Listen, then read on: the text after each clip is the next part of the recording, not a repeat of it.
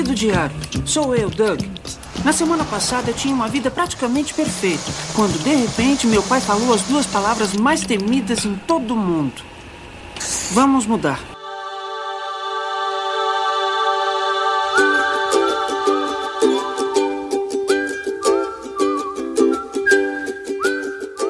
Velhos e velhas, eu sou o Caio Hansen e você está ouvindo o TV de Tubo, podcast sobre TV das antigas que faz parte da revista Jogo Velho. E aqui comigo em Buffton. Olá, aqui é a Sora. Aqui é o Felipe Barroso. Senhor Ed Tasaka, temos recadinho da nossa parceira Promobit. Mais um episódio que eu não participei, mas eu vim aqui para bater papo. E nem é do filme do Doug, hein? Não é do longa, não, era da série, hein? e o pior, o pior, é que eu gosto da série. Eu não lembro por que, que eu não gravei esse. Eu gosto ah, do desenho. Eu não sei. Era, era alguma coisa, era fechamento de alguma revista. Eu aí, acho que foi que... você que disse para mim que era filme e eu inventei a desculpa e você me enganou. ah, tá bom. Eu acho que tem é, maldade tua no meio. Eu sou malvado assim mesmo. ah, mas muito bom o episódio do Doug, o pessoal vai ouvir já já e com o Filipão aí representando. Mas, primeiro, recadinho da Promobit, nossa parceira nesse período de Black Friday. Exatamente, tá chegando a melhor ocasião do ano para economizar dinheiro. Exatamente. Eide, você sabia que a Black Friday a gente sabe que tem uma data, mas rola aquela nove... Black November, né? Eu usei a Promobit e comprei umas coisinhas legais, Eide. Cara, eu tô com o aplicativo aberto aqui, se liga. Nós que é Naruto, hein? O Naruto hum. Shippuden Ultimate Ninja Storm 4 acabou de entrar. 31 lelecos, velho. Imagina, aí, esse jogo é incrível, cara. 31 reais. Jogaço. Eu comprei, eu, melhorei aqui equipamento, se o pessoal aí é, sentir no podcast, me, tô com um segundo monitor aqui para ajudar na edição. Ah, não, aí é chiquezinho demais. Tá com dois monitores? Comprei uma caixinha de som boa aqui, tipo um monitorzinho de áudio. Tá, tá riquinho, hein, mano. Tá riquinho. Hein? A galera tá apoiando a gente. Promobit tá aqui com a gente. Eu vou tem que reinvestir no projeto, pô. Mas muito bons preços que eu achei lá na Promobit, galera. Não, e a dica da semana é a seguinte: baixa o aplicativo, que é bem mais fácil de acompanhar. Porque acontece? Tá chegando a Black Friday e, cara, todo mundo vai ter Black Friday. Até a loja uhum. do véio se bobear, que já tá para voltar, inclusive. É, fica a dica aí. Vai ter promoção. Então é uma enxurrada de promoção de uma vez só. Mais fácil ter o aplicativo da, da Promobit para agregar tudo isso num, num, lugar só, né? Fica mais fácil fazer consulta por categoria tudo mais, marcar produto que te interessa, fica bem mais simples. É a dica aí. É, pro pessoal que pode não ter ouvido os episódios anteriores, a gente, a gente explicou, a Promobit é uma plataforma onde o pessoal, toda a comunidade, alimenta de descontos, de promoções, e eles têm a curadoria deles que vão lá ver se aquela promoção que foi inserida ali é verdadeira, tal, e dá o aval, e tudo que tá lá é confiável. Tem até fórum, cara, pra galera trocar ideia sobre as promoções e tal, pra fazer checagem Exatamente. mesmo. Tem os caras que já são conhecidões lá que sobem sempre promoção. O negócio é E sério. você pode botar também um item que você quer numa faixa de preço que você já viu que custou uma época que você quer comprar. Ela te notifica disso. O aplicativo aí bombando. E nessa Black Friday, pra mim, não tem opção melhor, cara. Porque ninguém consegue ficar abrindo todos os sites de loja possível dando F5 pra ver se aquele produto tá É tipo tá pesquisa de tiazinho em supermercado, sabe? Que tem que anotar é, o preço em um. Não, não, não, mais, não, não existe mais isso. Bota o produto que você quer na Promobit e ela te diz a melhor promoção que tem. Quando bate no preço que você quer, ó, achei aqui pra você, ó. A promoção do que você tá procurando com o preço que você quer pagar. Exatamente. Então, nessa Black Friday, vai na lojinha lá do seu celular, lá no Play Store, na Apple Store, procura o aplicativo da Promobit e seja feliz nessa Black Friday aí, galera. É isso. Vai comprar alguma coisa aí na Black Friday, Caio? Já, já gastei, acho que é além do que eu deveria, Ed. Mas nunca se sabe, né? Muito bom. Então é isso. promobit.com.br ou procure o aplicativo da Promobit na lojinha de aplicativos do, do seu celular. É isso, meu povo. Então, pegue seu diário, porque hoje vamos relembrar Doug. Me dê sua força, Ai. Hora de morfar! Cruze, cruze, cruze. Thundercat!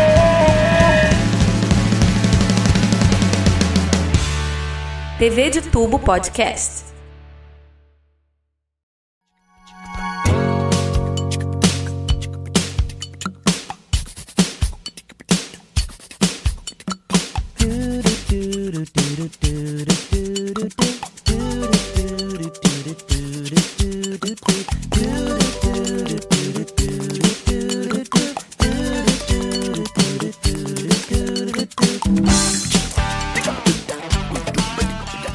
Falando de Doug, galera, um desenho animado que pegou, pô, cara, pegou nossa infância numa época muito boa, cara.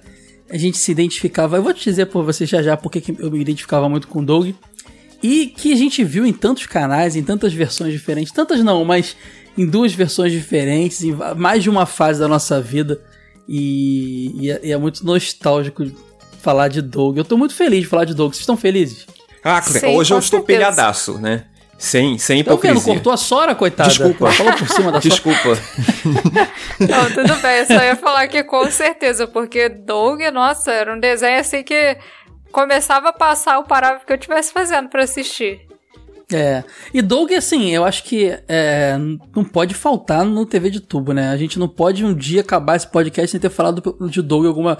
Sabe que. Ó, Doug, o mundo de Bob tem que falar um dia. Tem alguns desenhos animados que não podem deixar de ser mencionados aqui antes desse podcast acabar. Não sei se esse podcast vai acabar, espero que dure para sempre, mas nada é pra sempre, então a gente nunca sabe, né? É, evidentemente também tudo depende da sua boa vontade. Afinal de contas, pautas excelentes já foram sugeridas e você simplesmente ignora a gente, né? Então. Cara, não. O Felipe, o Felipe sugere as pautas, mas ele esquece que aqui é um time, a gente, a gente vota. Mentira, a Sora Eu não sugiro, eu... não. A Sora sugere mais pauta do que eu.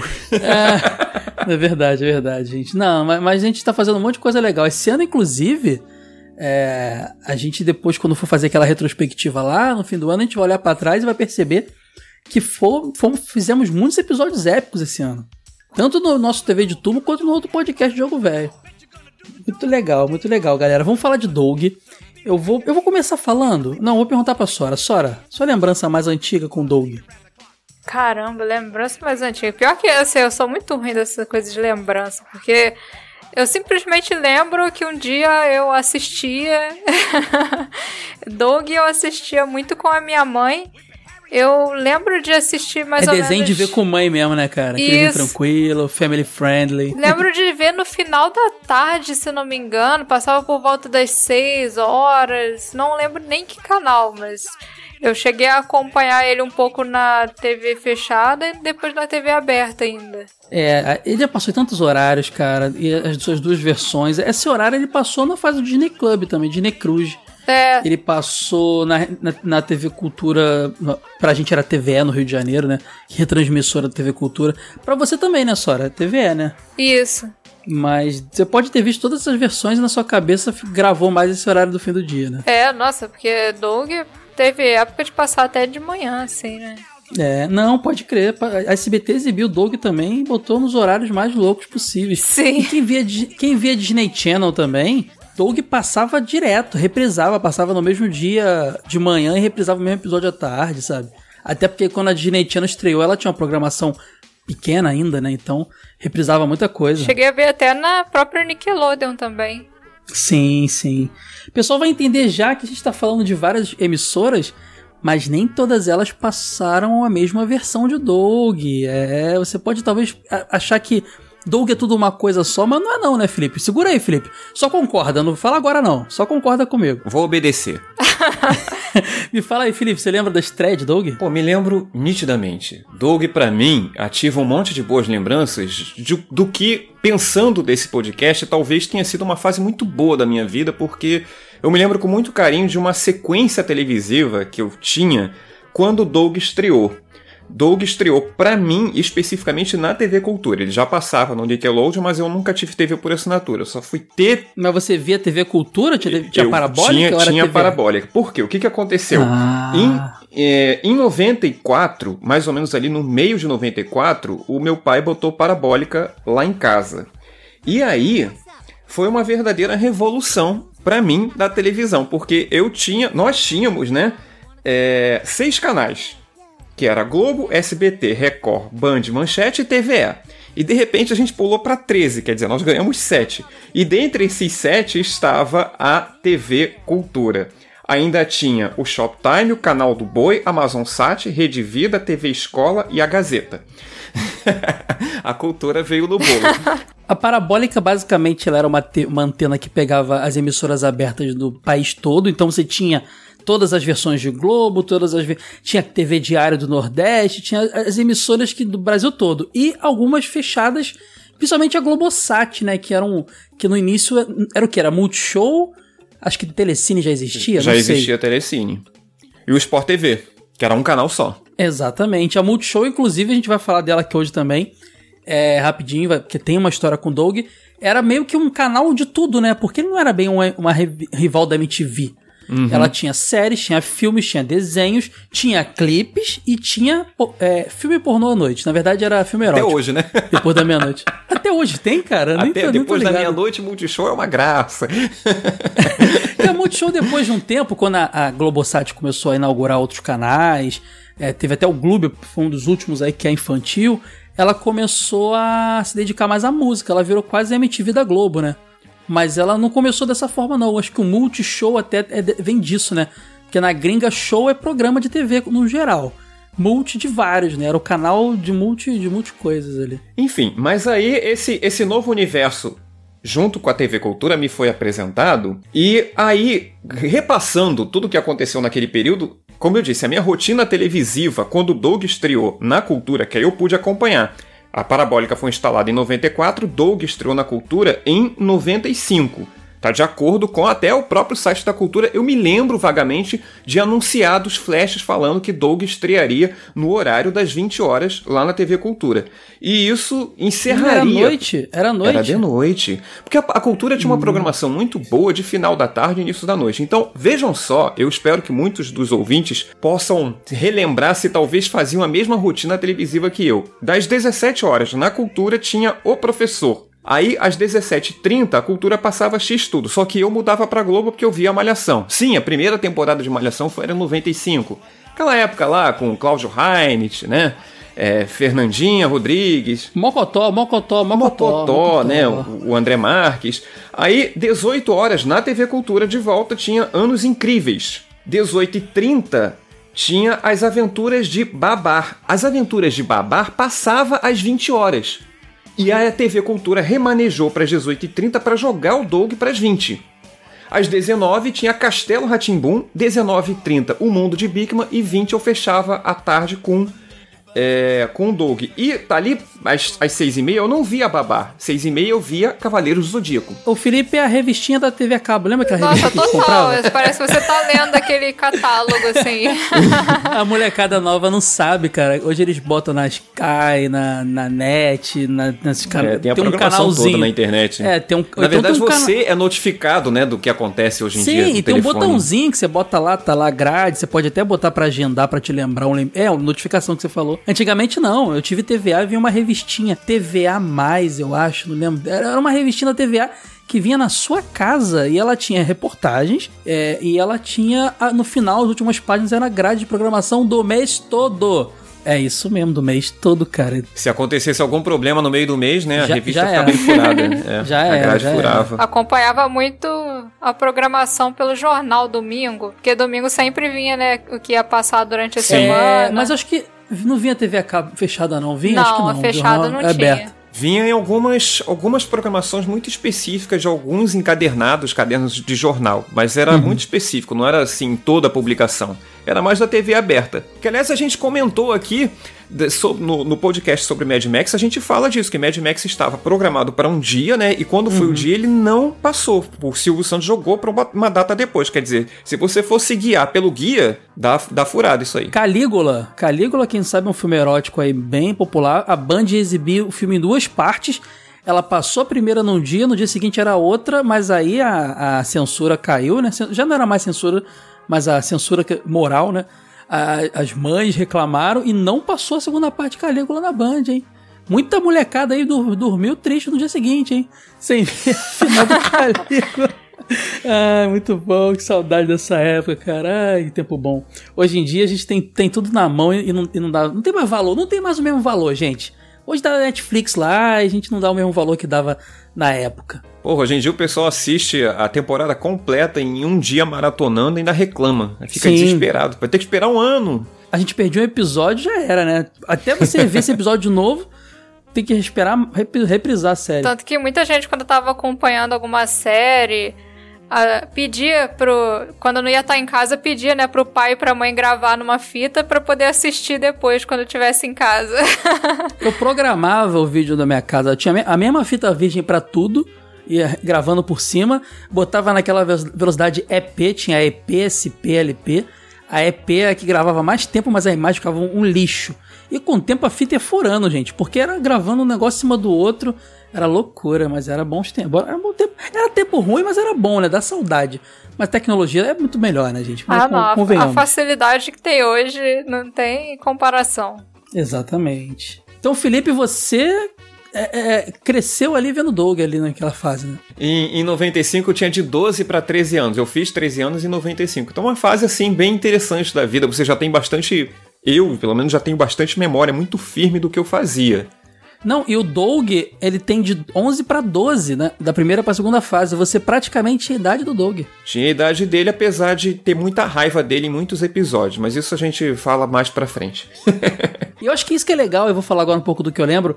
Doug foi um desenho, era um desenho muito diferente, porque, tudo bem, é, a gente tinha TV aqui no Rio, que era retransmissora de grande parte da grade da, da TV Cultura. Inclusive, trabalhei na TV, tenho muita felicidade disso, ter trabalhado lá quando já estava chamado TV Brasil. E fora um jornalismo aqui, um programa de variedades ali, era 90% mesmo de retransmissão. E cara, eu vi Doug pra caramba na TVE. E era um desenho muito simples, em vários sentidos. Ele era muito simples, a gente vai falar disso mais pra frente, no traço, ele era muito na, na animação, ele era muito simples no roteiro.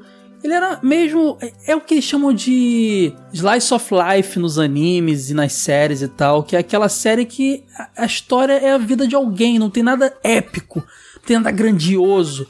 É, é, é o corriqueiro, é o normal. Mas por que que pegava a gente de jeito? Porque isso era novidade. Porque tinha uma coisa ou outra, a própria TVE tinha a cultura, né? O babar, umas coisas assim mais também tranquilas. Mas quem tinha histórico de, de, de ver Tartaruga Ninja, Thundercat, Cavaleiro Zodíaco, coisas assim sempre épicas. Claro, tinham coisas que não eram, mas a maioria. Então, assim, a gente vê uma, um desenho animado que parecia mais uma série, uma série teen em animação, sabe? É, era diferente, cara. Chamou a atenção da molecada. Eu queria só fazer um adendo que quando Doug estreou na Cultura em 95, ele não foi imediatamente retransmitido pela TVE, nesse hum. horário das 20 horas. Ele passou a ser retransmitido um tempo depois. Aliás, a TVE não retransmitia esse bloco noturno todo da cultura que eu falei, das 17 até as 20, não era retransmitido. A Entendi. tinha uma programação própria. Tanto que esses programas que eu falei, muita gente não conhece. Muita gente do Rio ou de fora de São Paulo o não conhece. O X-Tudo não passou no Rio, eu acho. Pouca não, é, sabe, acho é. que não passou, é verdade. É um dos que ninguém conhece aqui. Inclusive, provavelmente eu vi Doug mesmo já com a idade também perto do Doug. Mais pra frente um pouco. Por isso que também teve essa, essa identificação da minha parte. Uma coisa legal do desenho do Doug é que ele tinha essa coisa assim, parecida até com o mundo de Bob, né? Que pegava situações cotidianas. Ele não era uhum. épico, como você comentou, só que ele pegava essas situações e transformava em coisas épicas, né? Era como se ele Sim. fosse um garoto muito criativo, assim. É, ele não chegava aos pés do Bob, de que do nada ele viu uma cena e transformava e, e realmente imaginava aquilo de forma épica, mas ele era muito criativo mesmo. Sim. Vários momentos na, na história alguém comentava algo, ele meio que já imaginava ele como um super-herói, a gente vai contar disso também, envolvendo aquilo, ele já tinha esses cortes no meio do, do, do episódio pra imaginação dele, né? Isso é uma, uma, um recurso muito interessante, porque o Doug, tendo 11 anos, ele é um pré-adolescente, então, quer dizer, daqui a pouco ele iria virar um adolescente, e para adolescente tudo é apocalíptico, né? Tudo é o fim do mundo, tudo é exageradamente grande. Então, uhum. qualquer bancadinha que acontecesse ali que ele desse, aquilo para ele era, era o fim. Mais até do que no Bob. E eu acho que esse reconhecimento vem exatamente pelos enredos das histórias do Doug serem muito cotidianos. Inclusive, você falou uma coisa aí que eu acho que também era um lance que me, que me prendia muito no Doug, e provavelmente vocês também, que acho que ninguém aqui era o grande. E acho que ninguém era isso, na verdade o grande popular da escola. Porque até o grande popular da escola ele tem suas questões. Na adolescência é a, a época das questões. E o Doug era isso, né, cara? O personagem ele tava sempre com um sentimento de inferioridade, de medo de não agradar e disso, disso, aquilo. E era o que a gente tava vivendo, né, cara? A gente tava com esse medo. Então, isso era, era muita identificação. Você que via Malhação, por exemplo, na mesma época, Malhação também era isso. A galera um pouco mais velha, mas ele também era essas questões. Então, assim, essas, essas produções conversavam muito com a gente, porque a gente via que tinha gente vivendo as mesmas coisas que a gente estava vivendo, seja num desenho animado ou numa série, né? Aliás, falando em viver coisas que a gente está vivendo, deixo aqui a sugestão de cast tá? Hum. Para Confissões de Adolescente, que tratou de temas muito pioneiros na televisão, Boa. de forma séria, e até hoje eu vejo assim certos episódios com, com uma vanguarda inacreditável. Você tá sugerindo então pra gente fazer Confissões de Adolescente? Com certeza. 2025, tá? Bota aí na tua agenda aí. Aí, depois ele diz. ah, é brincadeira. É só me perturbar que eu não esqueço, não. Quando eu falar assim, Felipe, tem uma ideia, a gente tá sem tema, você me sugere isso aí. Quer, quer dizer, em 2025.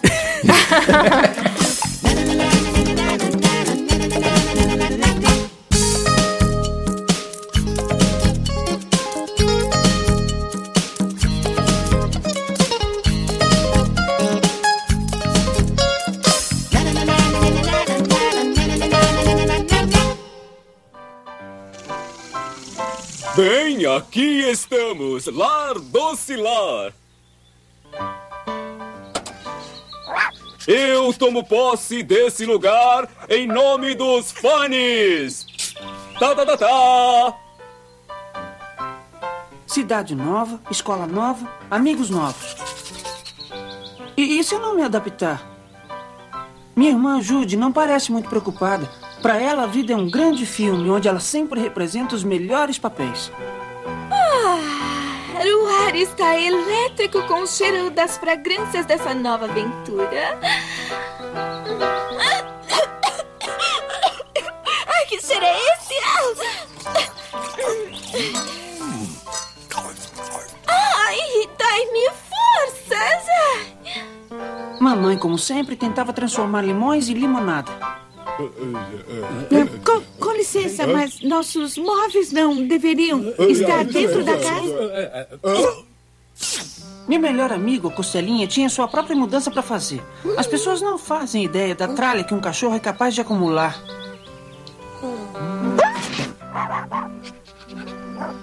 Papai fazia aquilo que era sua especialidade, tirar fotos. Foi por isso que mudamos para cá. Ele é o novo fotógrafo da loja de departamentos Busy Beaver. Creio que é tudo bastante excitante, mesmo que a minha vida inteira tenha sido jogada pro alto. Ah, ah, ei, ei, ei, o que é isso? Está perfeito! Coloquem bem ali. Muito bem, vamos juntar toda a família no sofá para uma foto. Venha, Costelinha. Muito bem, fãs. Digam X. X. X.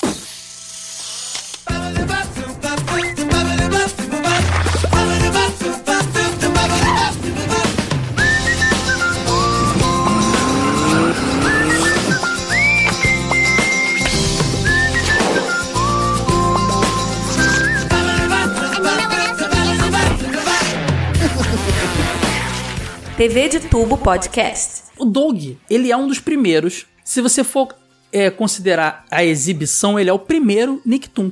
Que eram os desenhos originais da Nickelodeon, que depois a gente teve, ou antes, ou, ou simultâneo, o Cartoon Cartoons no Cartoon Network. Tinha essa questão dos canais rivais ali de de animação de ter suas. Chegou a hora que eles tinham que ter as suas próprias produções. retransmitir Warner e, e, e Hanna-Barbera já não era tão legal, sabe? Então rolou, rolaram os Nicktoons e de cara a gente teve uma trinca, né? Que era o Rugrats, que a gente conheceu como os Anjinhos aqui. Uhum. É, ter o, o Doug e também o Ren Stimp, que era o sei lá, era, era, um desenho estilo Tom e Jerry, só que mais hardcore, né? Era um cachorro e um gato super loucões, né?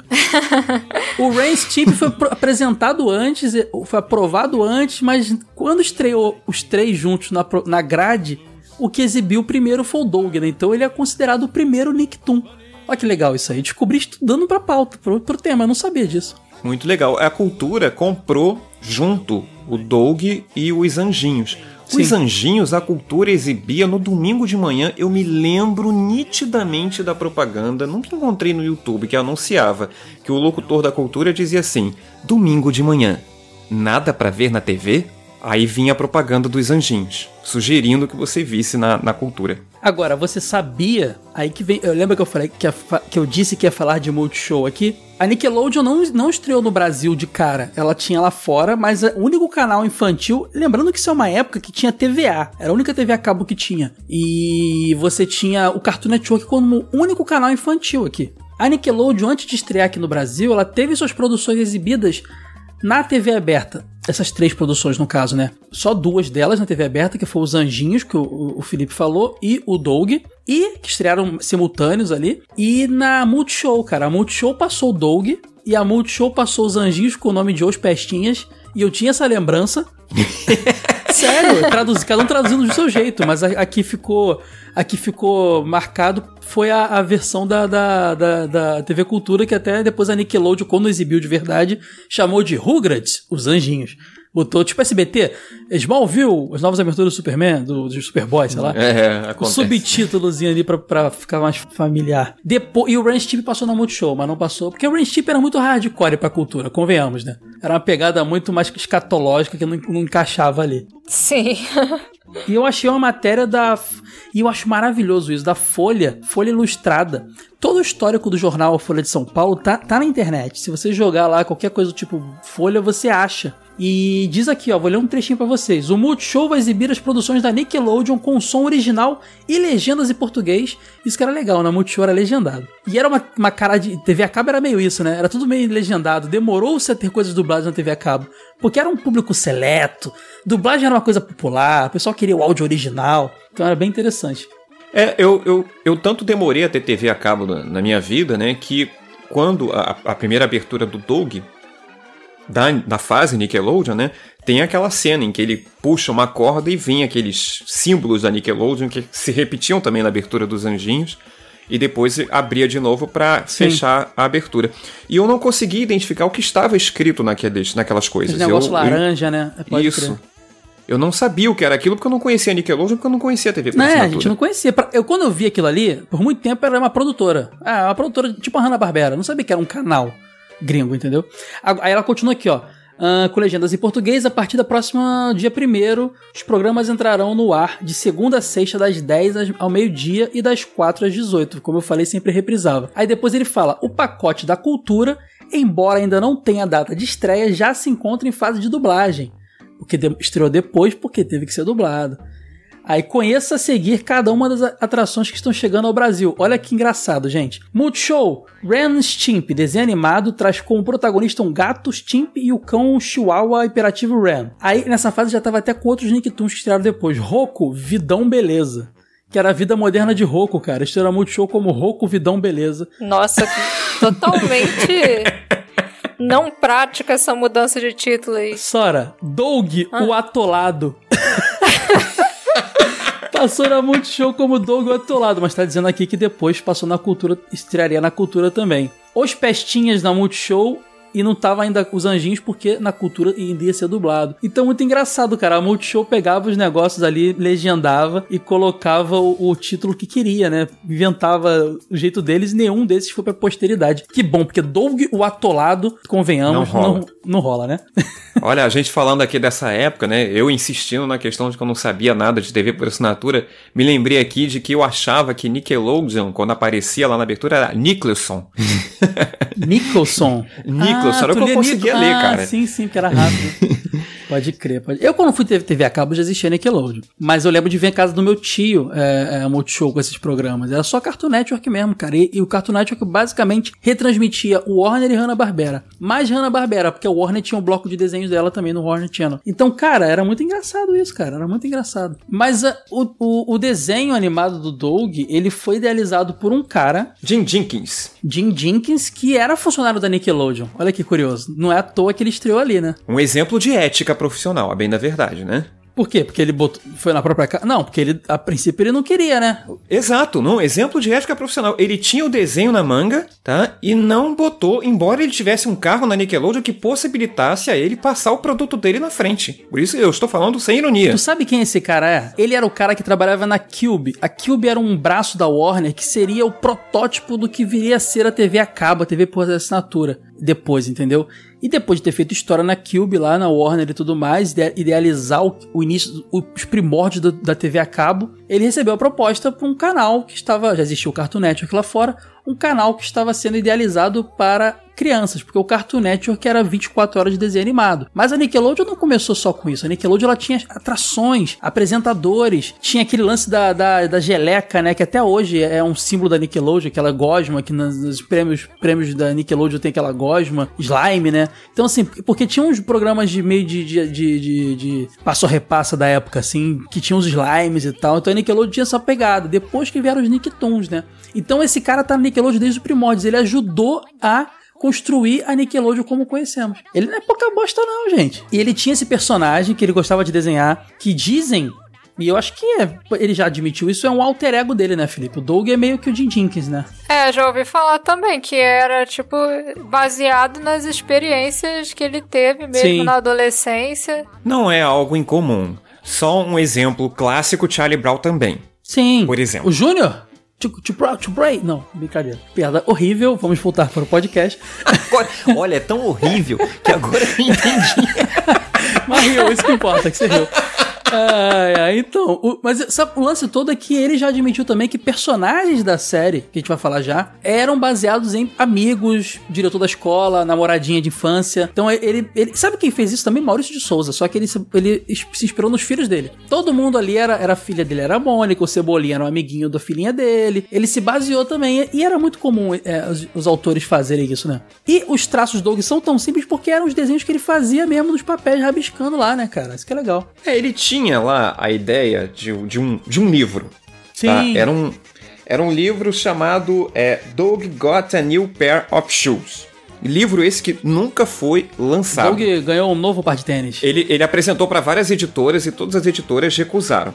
Uhum. E aí, um dia, esse protótipo de livro foi parar nas mãos da executiva da Nickelodeon, Vanessa Coffey. E foi essa mulher quem falou: Cara, isso aqui é uma obra que dá um desenho legal. Quer dizer, ele já tinha o carro na Nickelodeon, por isso que eu insisto: uma pessoa, um exemplo de ética de trabalho. O projeto Nicktoon já estava rolando, eu falei até que o Ren Stimp já estava já sendo produzido, então encaixaram ele naquele momento né? Exato. E aí, eles fizeram um piloto de, de animação do Doug, intitulado Doug Can't Dance, e esse piloto testou muito bem com as crianças, que é uma prática comum no mercado de mídia, né? Você fazer um teste para o seu público específico. Sim. Botaram a criançada lá para assistir Doug e todo mundo gostou, o teste foi extremamente bem sucedido. Aí não deu outra, partiu pra produção. Esse piloto, inclusive, é um episódio perdido, né? Ele nunca entrou na série e até hoje ninguém sabe onde tá, só se sabe o nome e mais ou menos a sinopse do episódio, né? Mas existem coisas de Doug que as pessoas podem ver na internet. O Caio vai colocar link no post que uhum. são o, é o pré-Doug, é o personagem que ele criou, essa Sim. figura do desenho animado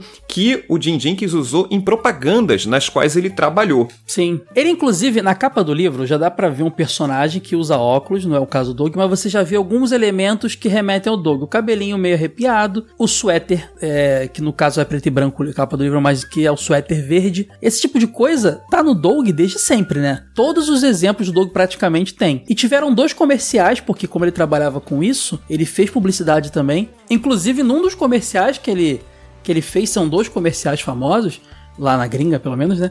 Um tem a essa figura do, do Doug do suéter verde, o outro já é um pouco diferente, mas você tem ainda uma, uma referência a Doug, né? É, esse outro comercial aí que ele está diferente, o Doug, ou o suposto Doug, está usando uma camisa que me dá muito orgulho, estilo Carrara maravilhosa. um desses comerciais é de 89, né? Algumas fontes na internet dizem que é de 1990, que é da empresa USA Network de TV a cabo. Aí nesse comercial aparece um menino com pouca semelhança com Doug e esse menino tem um cachorro que é muito parecido com Costelinha. É, ele tem o narigão, ele tem o narigão e o cabelinho meio arrepiadinho do Doug, assim. Ele só não tá com aquela roupinha do suéter, né? Mas dá pra ver que. Ele é. tem um visual assim um pouco mais esguio também, o rosto é, é, mais fino, né? É verdade. E o outro comercial é do mesmo ano, quer dizer, 89 ou 90, a gente não sabe a origem. E ele é, é onde o Doug está com a camisa Carrara, né? Ele é para a Florida Grapefruit Juice, e o Doug aparece já praticamente finalizado. E sem o costelinha. Suéter verde e tal. Apesar de na capa do livro ele ter um óculos, também tá com esse visual do suéter. Então você vê que essa figura que o Jim usou depois para criar o Doug já era uma imagem que tava na cabeça dele, o que para mim me remete bastante mesmo a ele. Talvez fosse ele se vendo jovem, entendeu? Fotos e tudo mais. Sabe? Ou talvez fosse a uhum. única coisa que ele soubesse desenhar. ah, que maldade, que maldade. Mas pode ser mesmo. Acontece, cara. Pô, Masami Kurumada. Ah, é, todo mundo parece, né? Mas é. Não, não vamos entrar nesse Seara, por favor. Não vamos, não vamos, não vamos falar de Cavaleiros do Zodíaco e falar mal, por favor. Uma curiosidade interessante é que lá nos anos 80, quando ele começou a criar o personagem, ele não se chamava Doug, né? O nome dele era Brian. Brian, né? Que é, é tanto quanto Doug nomes muito comuns, né? Acho que a ideia dele era passar aquela. comuns lá na gringa, né? Passar aquela ideia é. de Pedrinho, Zezinho, aqui, Luiz, José. Um nome bem comum Sim. de um típico menino comum, né? É justamente para as pessoas poderem ter essa identificação, né? Pode é, só que falar de A Vida de Brian ficaria muito ruim de referência ao Monty Python, mas isso é outra questão. pode crer, Monty Python é algo que fica melhor.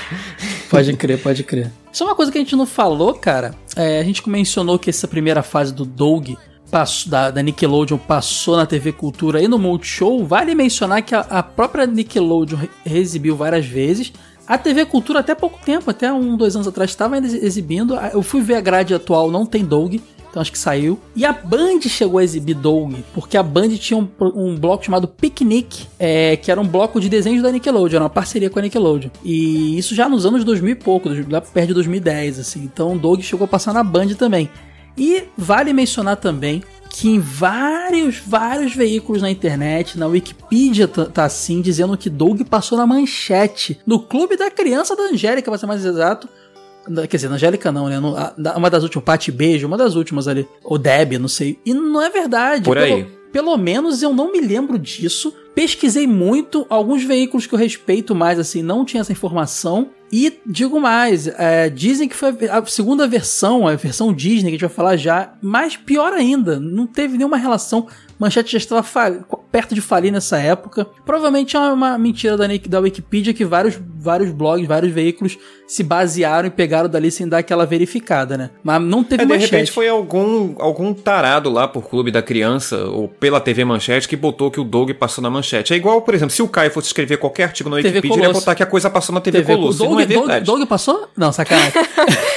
apesar do Doug ter tido, apesar de ter, ter tido Disney Club na TV Colosso, a gente já falou isso aqui, é, Doug ainda não estava passando nas coisas da Disney. Agora, Caio, sobre essa exibição longeva, tá? É importante frisar que Doug é uma série também muito grande, né? São 117 episódios de 24 minutos, divididos em Sim. sete temporadas. Dessas sete, quatro são da Nickelodeon e três da Disney. O, o, período da Nickelodeon vai de 91 a 94 e o da Disney vai de 96 até 99. Exa Quer dizer, é, é bastante coisa, dá para manter aí numa boa. Exatamente, cara. Inclusive, é, rolou essa compra, né, dos direitos do personagem pela Disney. O Doug tava estouradaço, a Disney fez um alarde. Doug chegou a ganhar um longa-metragem na Disney, que é o First Movie, né, Doug the First Movie. Que... Por sinal, fechou a tampa de caixão do desenho, né? Pois é, depois de um tempo, depois de muito explorado, Doug foi cancelado em 99. O que tem algumas curiosidades estranhas, porque é, na época que tava na Nickelodeon, eles pretendiam fazer uma temporada, uma série nova mostrando a vida adulta do Doug. E quando a Disney comprou, ela preferiu não. Preferiu fazer, continuar com ele novinho e tudo mais. O Doug, inclusive, quando chega na Disney, tem umas coisas legais e eu vou fazer uma polêmica aqui. Gosto mais da fase Disney. Todo mundo. O Kai não tem amor à vida. Muitos fãs não gostam, mas eu gosto mais da fase Disney. Eu, tenho um carinho pra fase Disney. Eu acho legal quando a gente for contar a história, a gente vai ver umas nuances. A Disney não quis pegar e zerar o negócio. Ela literalmente continuou a história. E mudou coisas. Ela... O Doug vai da sétima pra oitava série, se eu não me engano. Na época era a oitava e sétima que se falava. E adaptando pro Brasil, pro Brasil no ensino brasileiro. Então você vê que, tipo, tudo que rolava na época da escola mesmo. Quando a gente ia pras férias e voltava aquele coleguinha emagrecer, o outro tá não sei o que lá, o outro. Sabe aquelas mudanças pequenas de, de férias que pra gente era uma eternidade? Uma mudança enorme? Uhum. E isso tava na série. Cara, Quando for contar a história, mais uma boa lembrança que Doug me resgata, né? Porque realmente a gente não tinha esse contato constantemente atualizado com as pessoas que tem hoje. Hoje, uhum. nossas vidas são publicadas na internet, é, ou pelo dois menos meses, é... Dois meses longe, Felipe, a pessoa mudava absurdamente com uma certeza. cabeça de criança, é. Eu tinha muitos amigos de escola que moravam próximos um dos outros, mas não era uma questão de a turma toda morar próximo. Uhum. Então, para mim, por exemplo, eu sempre morei longe dos meus colegas de escola. Quando eu voltava depois de dois meses de férias, tinha toda uma vida que tinha passado ali naquele Exatamente. período. Exatamente. Todo mundo uhum. mudava. O coleguinha foi para outro colégio, outra gente nova. É muita loucura, cara. É muito legal. Então vale lembrar que o Jim, ele tinha uma produtora, Jumbo Pictures, né, que produziu o Dog na Nickelodeon e quando vendeu os direitos para Disney, ele produziu lá também essa temporada. A Jumbo Pictures produziu essa temporada. Inclusive, a Jumbo Pictures fez mais coisas para Disney. Aquela animação do 101 Dálmatas que passou na, na, na Disney Channel e no Disney Club, que era a série animada, série normal, né? Sem ser o longa. era feito pela Dilma Pictures também. O cara tava já envolvido ali na, fazendo um monte de coisa pra Disney. É, inclusive a fase Disney também é, foi exibido na SBT, normalmente na grade, foi exibido dentro do Disney Club, que era o bloco que exibia a programação da Disney, e foi um dos desenhos que inaugurou o Disney Channel no Brasil. Eu lembro que Doug, junto com Hora do Recreio, e desenho da Pequena Sereia, do Aladdin, do Hércules, essas coisas, inaugurou o Disney Channel. Eu lembro bem dessa época, foi bem legal. É, outra pessoa muito importante em Doug é Fred Newman, que é um profissional que ficou responsável pela, pelo sound designer. Ó, até os... é o termo em inglês. Ele era o sound designer do desenho e falar do Newman estudando sobre o desenho é uma pessoa que talvez se a gente não mencionar aqui ou se você não parar para ler sobre a história do Doug, o Newman passa despercebido e quando você começa a ler sobre o assunto, você percebe a importância dele não só pro pro Doug, mas também para a própria história da Nickelodeon, né? Essa coisa do sound design. Então, por exemplo, quando você tem lá na abertura aquele beatbox tocando, né? Uhum. Essa ideia do beatbox é do Newman. O Newman que também fez algumas vozes no desenho. Ele fez a voz do Skitter, do Costelinha. Sim, os latidos do Costelinha eram uma pessoa. Não era sonoplastia gravada de um cachorro de verdade. E a voz do Sr. Dink também é dele. Vamos fazer o seguinte, Felipe. Vamos botar um pedacinho da abertura clássica da Nickelodeon TV Cultura o pessoal ouvir. Já ouviram um pouquinho, mas vamos ouvir agora. Com certeza.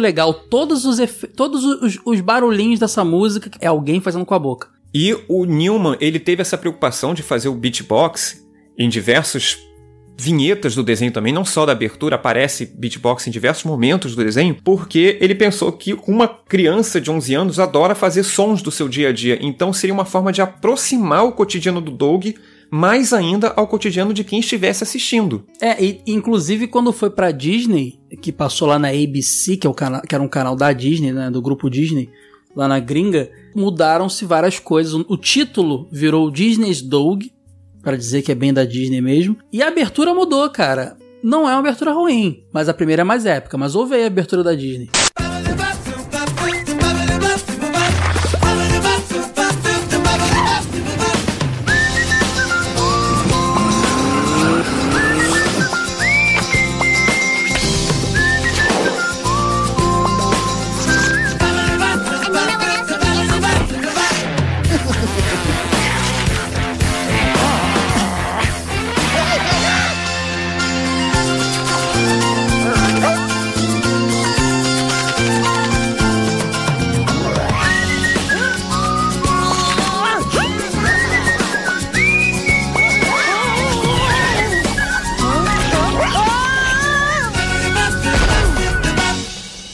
Mantém os mesmos conceitos ali. É uma abertura legal, né? Poderiam ter mantido, mas provavelmente alguma coisa de direitos autorais. Vai ver que não foi todo, o, todo mundo que trabalhou na original, não foi todo mundo que migrou para a diversão Disney. Então, a gente entende essas mudanças. Né? O Newman, quando ele criou esse estilo musical aí para fazer a abertura do Doug, né, com esses sons, foi uma tentativa de fugir do padrão dos cartoons que seguiam muito aquela coisa Looney Tunes, né? Uhum. Sempre tentavam fazer as músicas bem parecidas com esses cartoons clássicos. E ele quis fazer uma coisa mais moderna e, como o Felipe citou, realmente que agradasse bem o público infantil.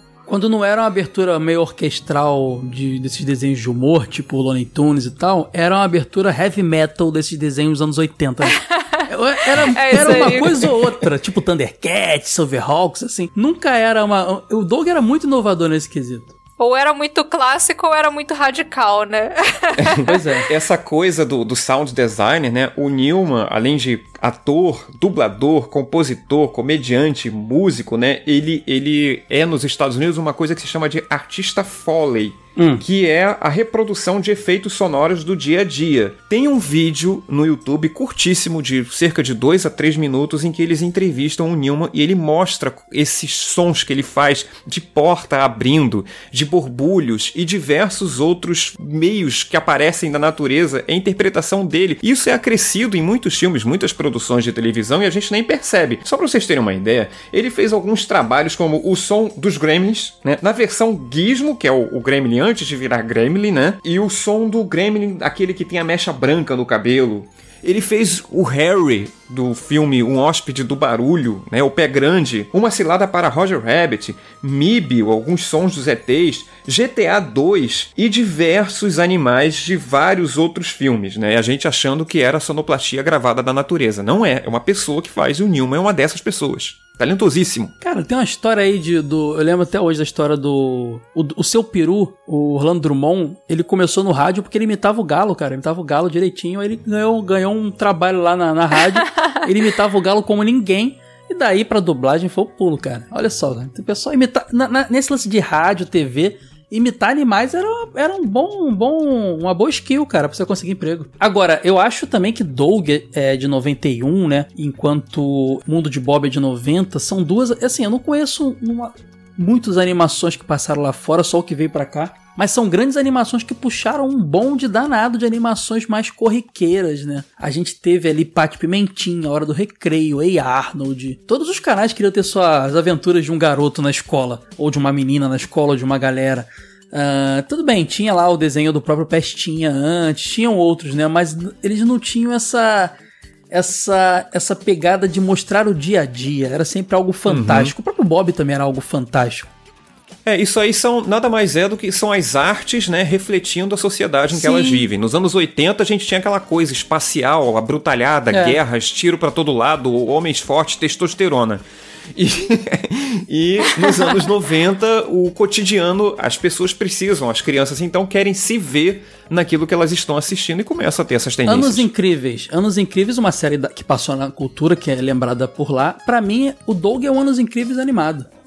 É muito, muito nessa onda. Com exceção de que Anos Incríveis era uma série ambientada na década de 1960. Ah, sim, né? sim, claro. Mas eu digo nessa pegada de mostrar só o tal do slice of life mesmo, o dia a dia do menino, sem nada demais. A não Correto. ser as coisas que a imaginação dele criava, mas aí não é a realidade, né? Dentro da, da perspectiva de crianças de 11 anos, até que a imaginação dele criava coisas que a gente criava também. Então Sim. até isso Doug acertou.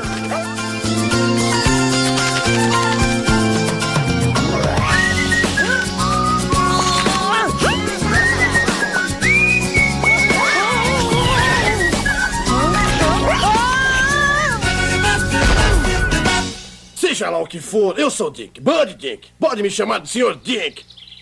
E essa é minha esposa Tip. A maioria das pessoas a chama de Sra. Dick. Eu geralmente a chamo ao telefone. telefone, sacou essa? Quem escreve seu material, querido? A maior parte eu mesmo faço. Eu sou escritor, sabe? A patroa e eu moramos ao lado. Se pudermos ajudá-lo de alguma maneira, não hesite em fazer de uma pergunta o seu guarda-chuva. Hã? Bem, será que o senhor pode me dizer onde eu posso comprar hambúrgueres para viagem? A minha família está faminta. Ora, claro, Doug. Há várias opções ótimas na cidade, mas eu estou divagando. Diga, você tem tempo para assistir o vídeo oficial de Boas-Vindas a Bluffington? É curto e informativo. Ah, bem, a minha família está faminta e eu. Uh, Ora, é claro que sim. É apenas um pequeno filme que mostramos a todos os novos residentes chamado Orgulhosos de Bluffington, estrelando o prefeito Robert Bob White. Mas, senhor Dink, eu tenho pressa de comprar hambúrgueres e não sei onde procurar. Eu. Exatamente! E esse filme lhe mostrará. Eu, eu vou começar a fita com a parte melhor, é. Tem um aparelhinho bacana, não é? E é muito caro. Cuidado, querido, ou poderá impressionar alguém. vai começar.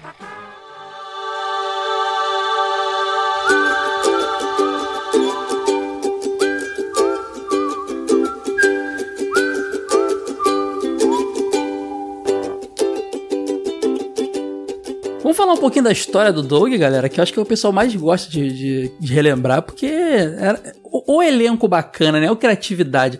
Com aqueles pequenos traços, inclusive a gente, não, a gente falou da abertura aqui sonoramente, a gente não falou da abertura visualmente, né? porque a abertura era muito interessante. Como o Doug tinha uma relação muito íntima com o diário dele, na primeira série, né? Primeira, a primeira série do Doug, todos os episódios começavam com ele à noite já no seu quarto, com, na sua escrivaninha, com a sua luzinha acesa, escrevendo no diário e, consequentemente, relembrando o seu dia, né? E, consequentemente, isso era o início da, da, da história, era ele contando pro diário dele, escrevendo ali. Ele era, desenhava muito também. Tanto é que tem até uma curiosidade: a, a ideia do Jim, quando fizesse aquela série dele adulto, que não rolou, era dele ser de, se tornado um ilustrador, um cartunista. E não seguiu em frente. No, na abertura, a estética é muito legal, porque é, é exatamente uma mão fazendo uma linha reta na, num papel branco, e essa linha vai interagindo com os personagens e vai derrubando e virando a página. E é muito interessante essa estética da abertura, muito legal. Eu tinha a impressão que a abertura era bem feita com material de escola, então provavelmente é por causa disso, né? Dessa ideia. É, porque ele estava sempre desenhando ou escrevendo. Inclusive na versão Disney, ela é mais elaborada um pouco. Tem uma hora que fecha o diário, você vê que é o diário do Doug, tem um lugar de botar caneta, o lápis, né? Tem lá escrito Doug e tal. É, como eu falei, o Doug ele tinha essa dinâmica de sempre estar é, contando pro seu diário o que aconteceu no dia. E no primeiro episódio, pelo menos no primeiro episódio mesmo, porque o piloto a gente falou que não que não, não, não foi exibido para o público, é o Doug chegando na cidade nova, né? O Doug chegando em Bluffton, que é a cidade onde ele está se mudando. E é uma rotina dos norte-americanos se mudar. Acho que o norte-americano se muda muito mais de cidade do que o brasileiro se muda, né? Porque tem esse lance de, de oportunidade de emprego, de disso, daquilo o pai do Doug ele vai trabalhar em Bluffton, né? Ele arruma um emprego lá. É, tanto que a gente vê em muitas histórias de filmes, séries, que as pessoas arrumam um emprego em outro lugar e Exato. se mudam. Exatamente. A vida das pessoas é pautada pelo, pela parte profissional, né? Elas não procuram o melhor emprego no, como a gente faz aqui, né? Eu vou procurar um bom emprego na minha cidade. Não, elas procuram um bom emprego no país. Se tiverem que se mudar de cidade, elas se mudam. Isso é muito comum. É, uma pessoa nos Estados Unidos se muda uma média de 11 vezes em toda a sua vida.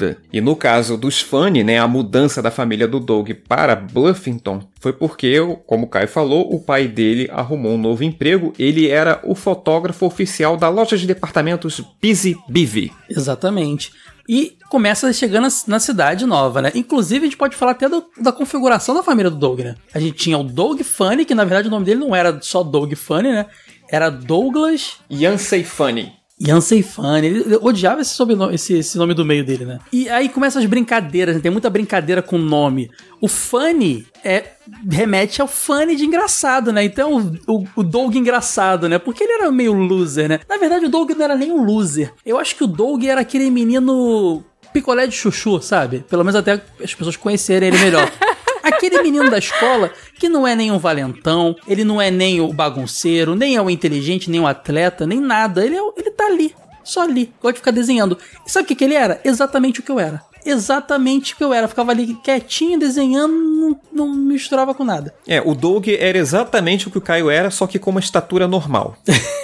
não, e eu acho legal porque ele, ele, ele não tem aquele estilão, ele tá sempre com um suéterzinho verde, ele tem uma barriguinha protuberante, ele é barrigudinho, vocês repararam isso? Eu adorava isso no Doug. Sim. Ele tem uma dobrinha, tem uma banhazinha, ele tem aquele cabelinho ralo, meio arrepiadinho, e um narigão, inclusive, eu lembro do episódio que acho que o irmãozinho dos Skitter, a gente vai falar já dos personagens, chama ele de narigudo, e ele fala na, na, na, dublagem. Porque tinha meio que uma narração, porque era ele escrevendo no diário, né? Por isso que eu me lembrava muito de Anos Incríveis. Ele falava, e foi nessa hora que eu me dei conta de que eu tinha um nariz grande. Achei tão maneiro isso, cara. Muito bom. Muito bom, muito bom. Então o Doug era esse cara. E ele tinha também a família dele. Era mãe, pai e irmã, né? Irmã mais velha. E o cachorro. E o cachorro. Tida Opalfane, a mãe dele, a típica mãe, né? Aquela que faz os biscoitinhos, que tá tranquila, assim e tal, dá aquele acalminha. Muito tranquila, por sinal. Exato. Nossa, extremamente tranquila. O pai dele, o Philip Philfane, foi o apelido, né? Que era super animado. O cara alto astral, tava sempre muito empolgado com o meu gosto, até irritava um pouco. Muito tiozão ele. Ele era meio falador, assim, né? É, esse é meu garoto. Ele falava rimando. poeticamente. É, não, não, não, não gostava dele, não. Tinha também a, a, irmã dele, né? Que era Judith Anastasia Funny. Ou a Judy, Judy, né, cara? E ela era muito interessante, que ela era a irmã mais velha, e ela tinha todo um, uma estética da, da geração beat, né? Os chamados beatniks. Que, e eu achava isso muito engraçado, cara, porque a geração beatnik é dos anos 50, sabe? E, tipo, ela ali, ali no, a, a série se passava nos anos 90, né? Então ela era a típica hipster, aquela galera que gosta de viver no passado, na nostalgia, se vestir igual o pessoal antigamente, tipo a gente. é, sei, tanto que você vê que ela tinha um visual diferenciado em relação a todo mundo, assim, né? A série se passava nos anos 90 e é incrível como ela é praticamente um retrato dos anos 90, não apenas no visual dos personagens, como toda a estética desenvolvida. Até o que era extremamente fictício na série dialoga com a década de 1990. A arquitetura de Bluffington é muito interessante, ele é completamente noventista, tem um visual assim pseudo-moderno, ou pelo menos o que na época se dizia moderno, aqueles carros com aquelas bolhas de vidro, era maravilhoso. Ver Doug é um estudo de época, um estudo dos anos 90, em cores principalmente. E o Doug falava que ela estava sempre num, se achando, achando que estava num filme, né? Ela estava sempre interpretando, ela gostava de Shakespeare. Inclusive, Judith, referência a Shakespeare, é uma personagem que era uma irmã também de um protagonista, uma peça de Shakespeare. Então, assim, ela tinha essa pegada cult, né? Ela era cult. Ela era aquela pessoa artística, né? Fã de poesia. Sim. E como toda irmã mais velha, ela não gostava que o Doug entrasse no quarto dela. Exatamente, exatamente. E uma coisa antes da gente continuar falando dos personagens é que eu acho que é o que mais chama atenção no, Doug, no, no desenho Doug a variedade de tons de pele, o que é, uma, é um dos motivos de pelas várias coisas que eu li sobre o Jim, ele falava que ele queria passar uma imagem boa, o Doug era aquele garoto que fazia a coisa certa, o garoto correto, que passava bo boas, boas lições. E o lance da, dos, das vários tons de pele, quando eu falo vários tons de pele, é vários mesmo, é rosa, é roxo, é verde. Sim. É para passar diversidade, sabe? Isso era legal, cara. Doug era um desenho bem inclusivo. Desde os diferentes tons de pele, como o Caio já mencionou, até, por exemplo, estéticas uma personagem, a Connie, que é gordinha. Exatamente. O Doug que tinha a barriguinha, quer dizer, Exatamente. era muito, muito Até atual. Até os cabelos eram bem diversificados, né? Exatamente, exatamente. Não era aquele padrão, todo mundo tem, todos os caras do desenho têm o mesmo biotipo físico e todas as meninas também têm o mesmo. Não, ali tinha de tudo. Tinha gordinho, tinha magrinho, tinha, tinha tudo, cara. Exatamente. Muito legal. É, e tinha o Costelinha, né, gente? Costelinha, que era o cachorrinho do Doug, que era, como sempre, esses cachorrinhos, tipo Scooby-Doo e tal. São a cereja do bolo Snoopy no Charlie Brown. São a cereja do bolo dos desenhos, né, cara? Então ali, sabe, o, o Costelinha era aquele cara que enquanto tava tendo a cena principal, sei lá, um, um diálogo do Doug com o Skitter, no fundo o Costelinha tava fazendo alguma coisa que era um segundo plano, segundo texto, geralmente um alívio cômico e, cara, isso era tão legal, cara. Tão legal essa, essa, essa, essa, esse acréscimo que o Costelinha trazia. O Costelinha tinha mais estilo até que o próprio Doug. Começar pela casa dele, que era um iglu. Ou tinha o formato de um iglu. Ele não falava, ele era um cachorro cachorro, mas ele era super inteligente e de personalidade. Inclusive, nunca vou esquecer do primeiro episódio, quando o Doug chega na cidade, ele vai comprar hambúrgueres pra família que tá fazendo a mudança. E o Skitter, a gente vai falar já dele, que era o vendedor da lanchonete, o atendente, fala: Nossa, um cachorro vegetariano, nunca vi isso antes. É o Doug. É só uma fase. ele tinha muita personalidade, cara. O Costelinha era muito marrento. Ele vai lá no balcão de saladas, começa a pegar um monte de beterraba. É, ele tem classe. É, cultuado em Bluffington, né? Beterrabas. E aí o Doug fala dessa coisa da fase vegetariana dele. Ele também joga xadrez, o Costelinha. Sim. Aliás, Costelinha, o nome original dele é Pork Chop, que é costela de porco, né? Cara, o Costelinha, ele, ele, ele era super inteligente, super classudo e tal. A gente falou de Bluffington agora, o Felipe falou que tinha lance com beterraba.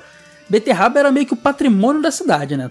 Eles idolatravam a beterraba de todos os jeitos, inclusive é até estranho, porque Bluffton é chamado da cidade dos adesivos de, de para-choque, né? Capital mundial dos adesivos de para-choque. Aquelas adesivos que ficam na parte de trás do caminhão, do carro, que o pessoal sempre tem uma bota umas frases engraçadas. Na gringa, essa é moda. Nos Estados Unidos é muito forte. Tem uma, uma um lance do filme Forrest Gump, né? Que é quando ele fala lá a frase que merda acontece e isso vai parar o o cara para quem ele, o Forrest fala isso, tira isso com uma ideia e vende isso como adesivo que é colado em tudo que é carro. Aí aparece na cena seguinte o carro usando adesivo no para-choque.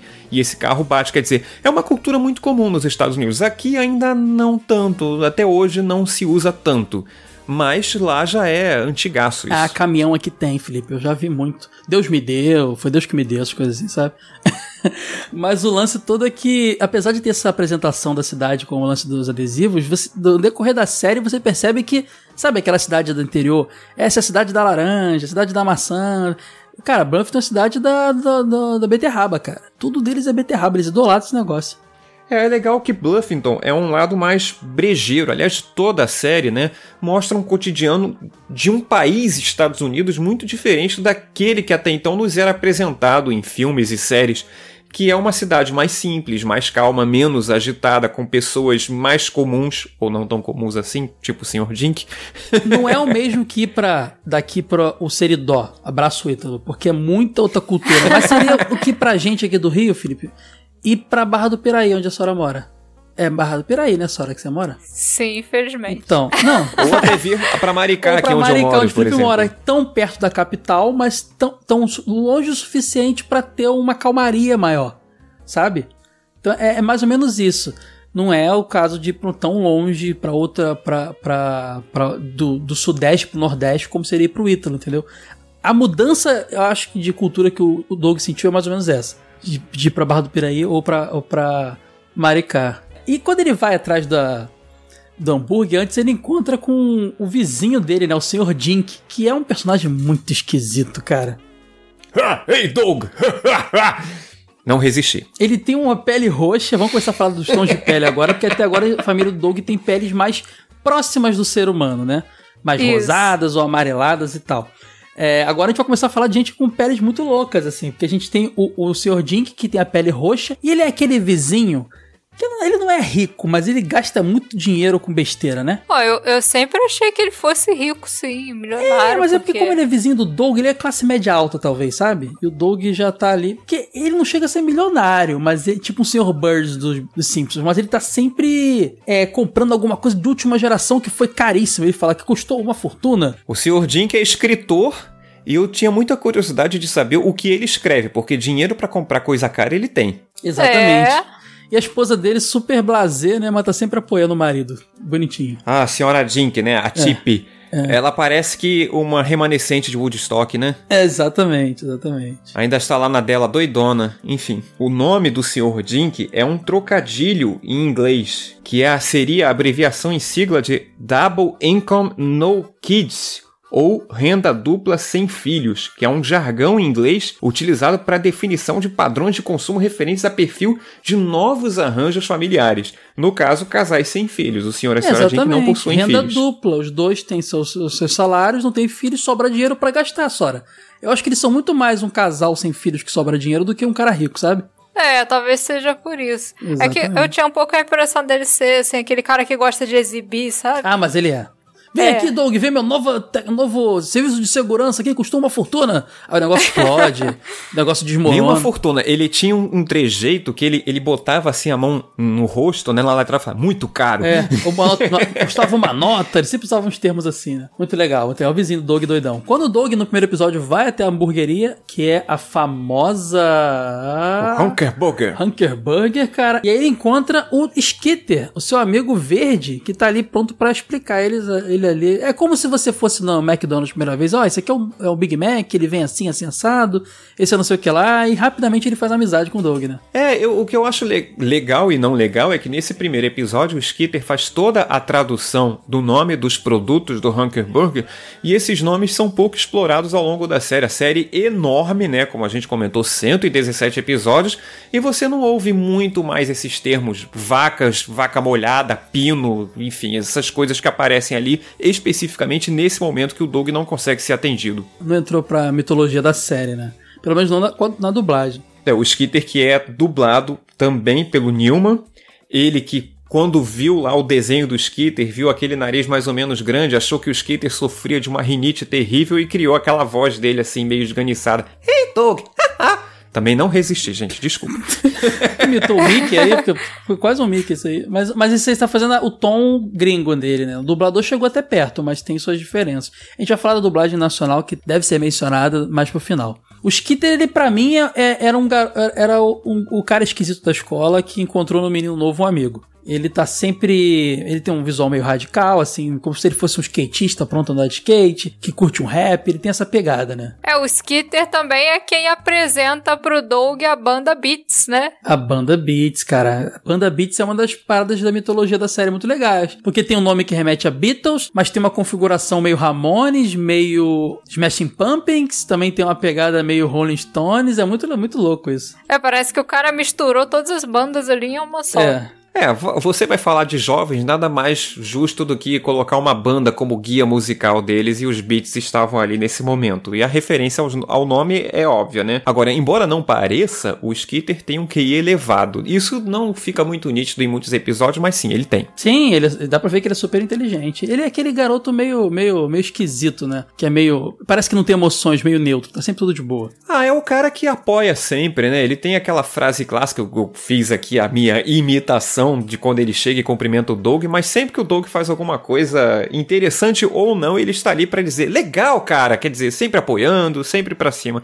Eu gosto bastante dele. Cara, já que a gente começou a falar do Skitter, vamos falar dos amiguinhos do Doug da escola, né? Porque tem toda a dinâmica da escola e toda a galera da idade dele que ele interage. A gente pode começar falando da Pat Maionese. Ah, Pate Maionese é o crush, né? Quando esse termo ainda nem existia, pelo menos aqui pelo Brasil, Doug já se apaixona pela Pat logo no primeiro episódio, em que ele simplesmente olha pela janela do Hunkerburg e lá está a Pat andando de bicicleta. E ele fica completamente gamado por ela. Exatamente, cara. Ela é uma, ela é uma menininha loura que, sinceramente, tem os cabelos meio, meio para cima assim ela não me passa uma ideia de ser a popular da escola. Ela, mas ela é uma menina legal. Isso é legal porque Douglas já mudava um pouco aquela configuração que sempre tinha a mais popular da escola e o mais loser da escola. Não, ela era uma menina normal. Ela não era a menina que todos os caras desejavam e tudo mais. Era legal isso. Ele trabalhava com o meio termo, porque é, ao mesmo tempo que ela não era a popular nesse nível ao qual nós estávamos acostumados, tem o episódio aí que você já falou um pouco antes no cast sobre o nariz do Doug, que é o dia da fotografia, o Skitter avisa pro Doug que as fotos da Patty são muito concorridas, todo mundo quer. Sim, inclusive tem um episódio também, isso já na fase Disney, que vai ter um, uma festa na praia e o Doug vira e fala assim: Cara, eu vou chamar finalmente a Patty. De... Tô falando de Disney, já tô falando da quinta ou sexta temporada da série. É, o momento ruim do desenho. Só o Caio Nossa, gosta. eu adoro. Vou chamar ela pra sair finalmente, isso aqui. E aí a menina popular da escola, que era uma, uma personagem que apareceu só naquele episódio, mais velha, vai chamar o Doug pra sair e ele fica naquela. E agora, eu chamo a garota que eu gosto ou aquela linda, sabe? Fica aquela situação, né? Você vê como é que a fase Disney é bem feita, né? Aparece uma super popular do nada que é só naquele episódio. É porque ela é, de, ela é, de, outra série, cara. Tem nada a ver. Mas é, o legal é que isso ali mostra, deixa bem claro que a Paty ela não é a hiper popular da escola, ela é mais normal. É, uma característica que fica bem evidente na Paty é que assim, ela, ela gosta de praticar esporte. É, ela é esportista, né? é, pode crer, esportista. E ela tem uma tendência assim bem competitiva, tanto que às vezes ela se estressava porque ela não ia tão bem quanto ela queria. Tem um episódio do boliche dela. que ela mostra toda essa veia competitiva dela. Esse episódio é brabo. É uma parte que a gente não esperava conhecer, aparece nesse episódio aí. E sabe o que é legal? Na relação dela com o Doug, fica bem claro que ele vê ela como um barro, um crush, mas ela vê ele como um colega. Mas em vários momentos da série, quando ela tá falando dele para alguém, ou em alguns momentos que eles ficam mais sozinhos, você vê que no fundo ela gosta dele também, só que talvez nem ela tenha descoberto isso. É, ela parece ser aquela menina assim que não tá interessada em, tanto em namoro agora, sabe? Tá uhum. na transição ainda. É. Inclusive tem uma curiosidade aí que é um, é um pouco triste pra galera, né? Porque a série vai até o fim sem eles terem nada um com o outro. E foi perguntado pro Jim, e aí, eles ficariam juntos? Já que você é o criador, você pode dizer que na sua cabeça o que ele falou, não, dificilmente eles ficariam juntos. Porque dificilmente a gente fica junto com o nosso primeiro amor da, da vida, né? E todo mundo ficou muito arrasado, mas, gente, alguém aqui tá até hoje com a pessoa que foi o primeiro amorzinho da escola? Ninguém tá, né? É muito difícil acontecer. Então ele, tá, ele foi coerente, na verdade. Só, só falta a Sora falar, eu tô, eu conheci o Matheus no, no, jardim. Não. é, no caso da Sora, ela provavelmente falaria assim, não, eu conheci o Matheus no cemitério, lá o primeiro que, que eu fui isso? na minha vida. é, ele era o coveiro. Mas... Beijo, Matheus. E a Paty também tinha um background um pouco assim, curioso e um pouco triste, né? Porque o pai dela vivia em, na, é, o pai dela era cadeirante ah, é. e a mãe da Paty não aparece. Então, assim, muitas pessoas especulam que eles sofreram um acidente de carro e nesse acidente a mãe da Paty faleceu e o pai dela teve que ficar de cadeira de rodas. Doug tem muita coisa subentendida, cara. É muito doido isso. Que você vê Doug na infância e vê ele hoje, a série hoje, você tem outra interpretação de um monte de coisa, cara. É muito legal mesmo, pode crer. E o nome, Pat Maionese, né? E começa a zoeira, cara. Adoro os nomes. Skitter, Skitter inclusive, no primeiro episódio, o Skitter fala que é um apelido para mosquito. e o sobrenome dele é Valentine, né? Skitter Valentine. Skitter Valentine, exatamente. Bom, a gente também tem aí o grande antagonista do Doug, o Roger Klotz. Roger Klotz. Que é o típico cara da jaqueta de couro que curte um rock and roll e dá umas porradas, enfia o garoto no vaso, de, no vaso da descarga da, do banheiro, que enfia na lixeira, que tranca dentro do armário da, da escola. Aquele, aquele bullying de filme americano que a gente conhece, né? Pô, vou falar que o Roger ele tem esse, essa alcunha de grande vilãozão, mas ao longo do desenho você vê que ele também não faz muitas dessas coisas que o Caio falou. Ele apronta sim, ele, ele impõe medo, até porque ele é uma pessoa um pouco alta, mais forte que os outros, e com o visual dele um pouco assustador, mas ele também não é mal a, aos, aos fins ao longo do desenho. Ele parece que é aquele cara mais velho que usa a zoeira meio que pra tentar se enturmar. Não, ele sabe? é o bullying da zoeira. É, é, eu, tô, eu tô pegando aqui o nosso, nosso estilo filme americano, que é sempre muito radical. Não que não exista esse tipo de bullying agressivo. Existe. Existe mesmo. Machucam, machucam-se pessoas e tal. É um assunto bem sério. Mas aí acho que o cara tentou fazer um negócio mais realista. Ele, ele, ele é aquele cara da escola que tá zoando o tempo inteiro, sabe? Tá lá no fundo rindo da, do nariz do outro e sacaneando. Ele é um chato. Ele é um chato. ele evolui muito no decorrer da série, principalmente na fase Disney, mas ele é um chato, exatamente. É, na gente... verdade, ele não evolui na fase Disney. A Disney é que estraga o desenho. Não, mas Felipe, é você, você tá sendo um hater de zoeira ou você realmente tem esse ódio pleno pela fase Disney do Doug? Eu tenho quase que um ódio pleno Caramba, pela fase cara, Disney. que doideira. E a gente, quando chegar lá, vai vai anotando. Porque olha só, o Roger aí, nesse começo de Doug, nesse, nessa fase Nickelodeon, né? Ele é uma, pessoa menos abastada. Ele mora com a mãe num trailer. Uhum. E o pai dele mora em outra cidade. A gente não sabe do, do destino dele. Né? E ele tem é, lá. Só se, o... sabe que ele trabalha como palhaço em outra cidade. É verdade. Se o Doug tem o Costelinha, o Roger tem o Fedido, que a gente descobre em um episódio específico que não é fedido, é fedida. É o gato, né? O gato, né? Pode crer. Isso. Como você falou, na, a gente pode até mencionar isso logo. Ele é pobre na. Pobre, entre aspas, né? Mora num trailer e na segunda temporada, quando tem essa mudança de, de, de, de, ano da colégio, muitas pessoas mudam, né? E o Roger ele volta rico. A mãe dele fica rica e ele volta rico. Muda completamente. E o pai volta a morar com ele também. Exato. Aproveitador, né? ah, tem um detalhe que o Roger tem um crush na Judy, a irmã é... mais velha do Doug aparece no episódio 5 da segunda temporada. Se você for contar o todo, o episódio 18, né?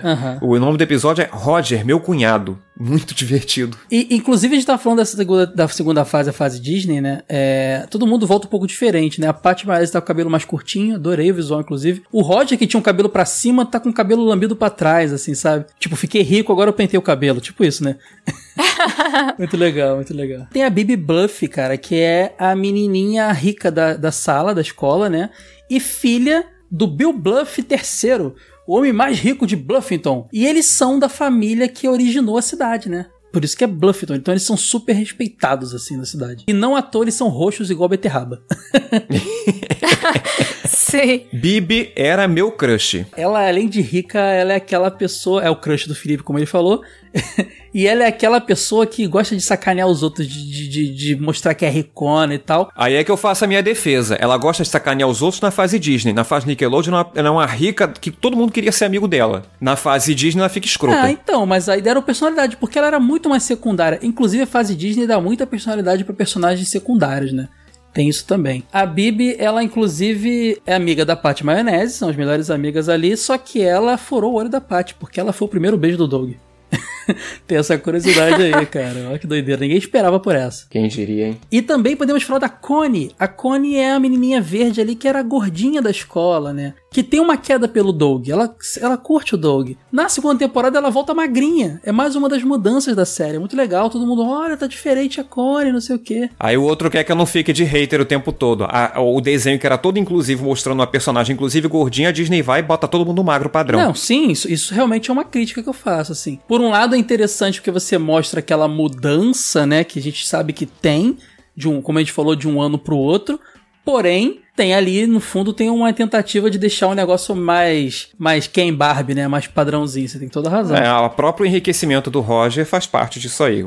A Disney passou uma régua em todo mundo. Mas assim, mas criou uma dinâmica que eu acho, eu acho engraçado. Porque ver o Roger rico é muito engraçado, cara. Tem uma, umas, umas saídas muito engraçadas disso. Inclusive a Bibi começa a ter uma rivalidade tremenda com ele, porque ele agora tá, na, tá no grupo da, de famílias ricas da cidade. Então ela se incomoda demais com isso. É muito interessante.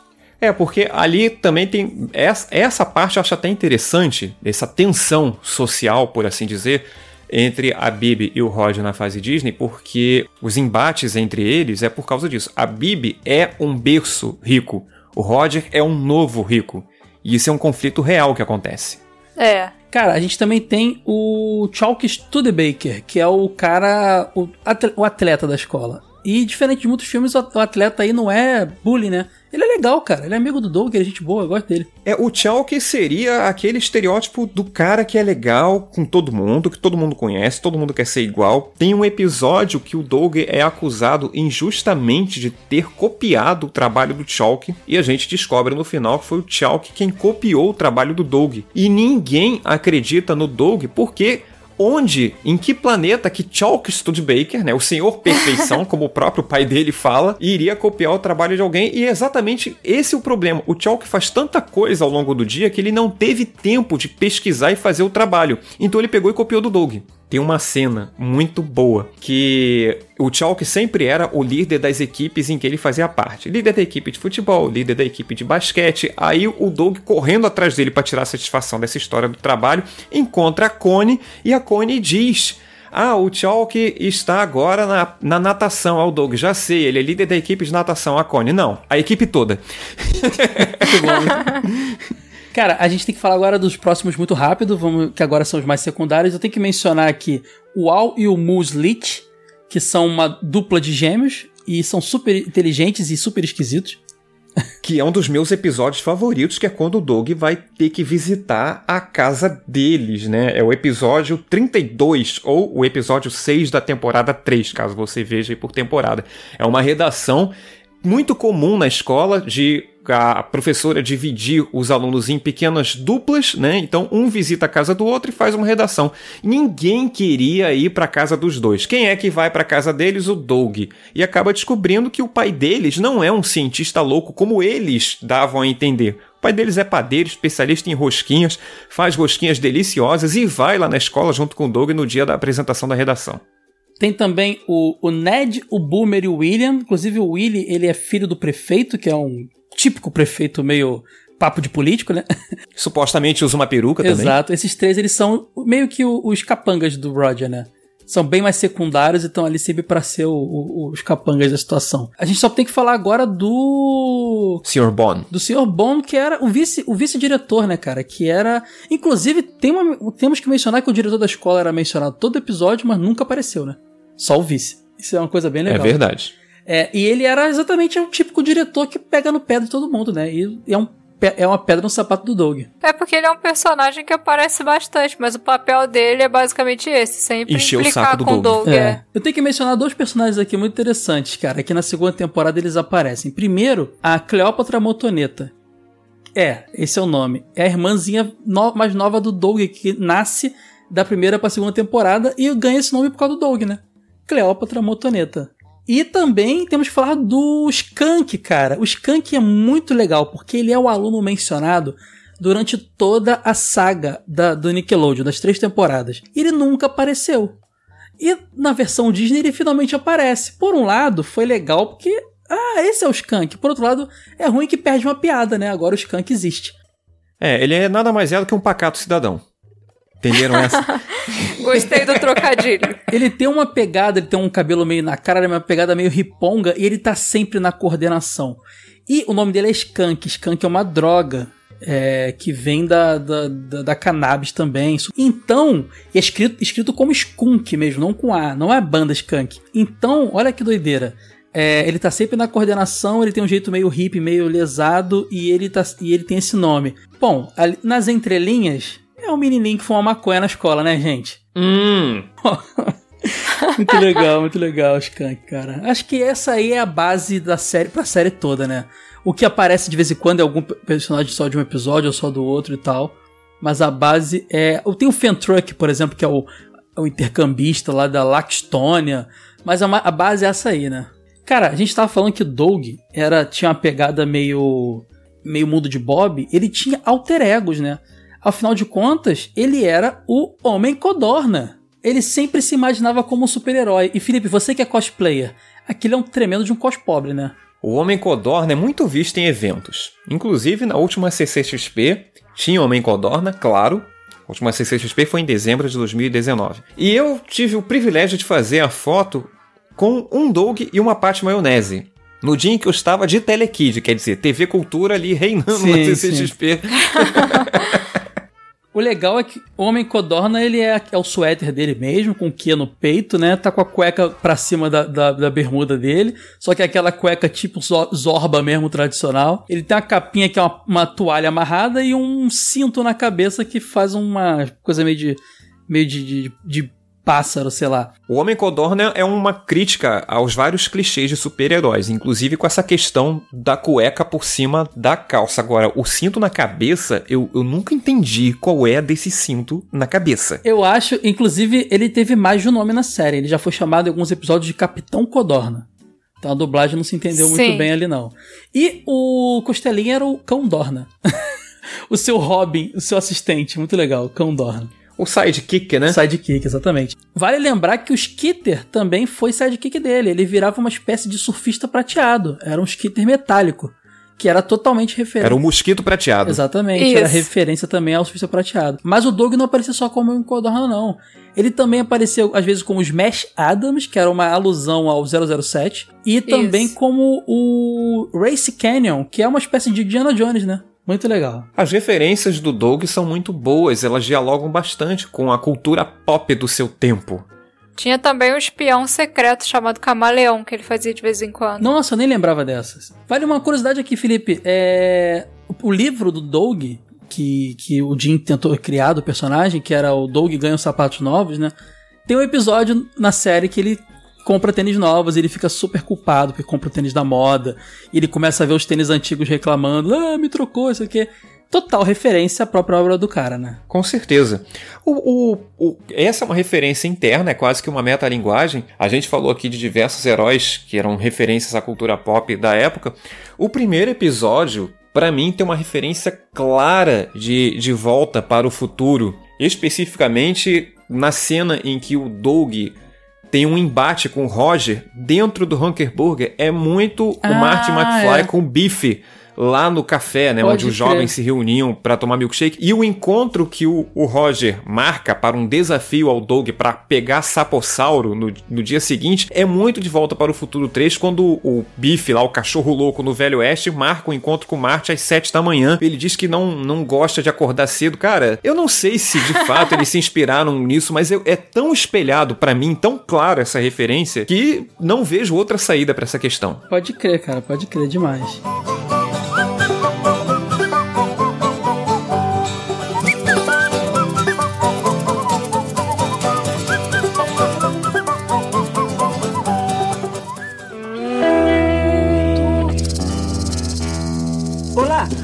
Eu quero três cheeseburgers duplos, um completo, um sem picles, um sem cebola, um sanduíche de peixe, quatro fritas e quatro sucos de uva. É...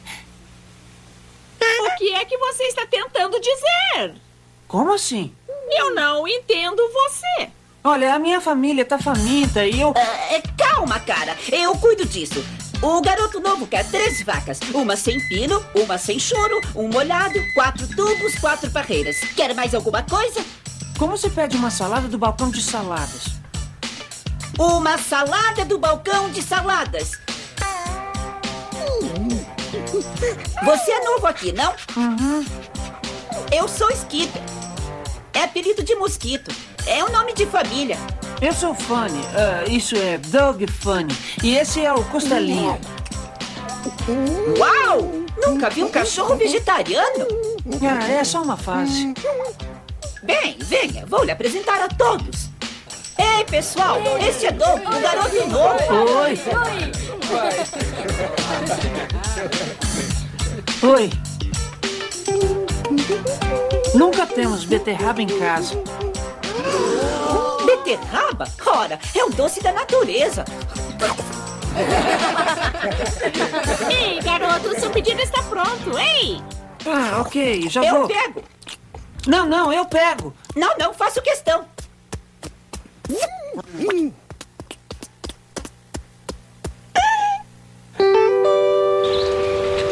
Uau! O que foi? Engoliu o chiclete? É ela. Ela quem? Oh, está falando de Patty. Patty. Que lindo nome. Qual é o sobrenome dela? Maionese. Patty Maionese. Hum, parece música. Ah. Vamos, eu apresento você. Não, não, eu tô nervoso demais. E o que, que eu vou dizer? Não.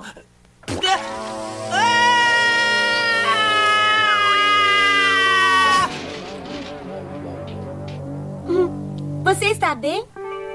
Quem, eu? Ei, cara, pode me ensinar a fazer isso? Eu acabei de jogar ketchup numa garota.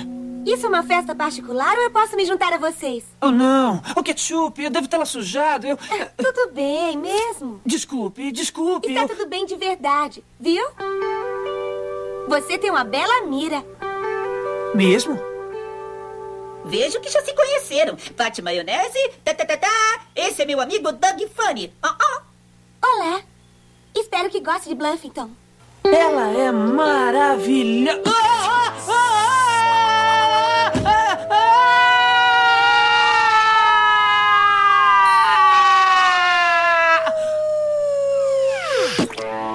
ora, ora, ora, o que temos aqui? Você deve ser o garoto novo. Como você se eu... chama, garoto? Eu sou Doug, Funny. Eu acho que eu não peguei o seu nome. Isso porque eu não falei. Então, Fanny, parece que você derrubou o ketchup nos meus sapatos novos. O que faremos a respeito? É, fingir que nada aconteceu? Por que não vamos lá nos fundos para uma conversinha? Hã? Ah, claro, sim. Por que não? Mas, Roger, ele precisa levar a comida para casa. Afinal, não é nada pior que uma vaca fria ou um pino mole. Não se preocupe. Isso não vai demorar.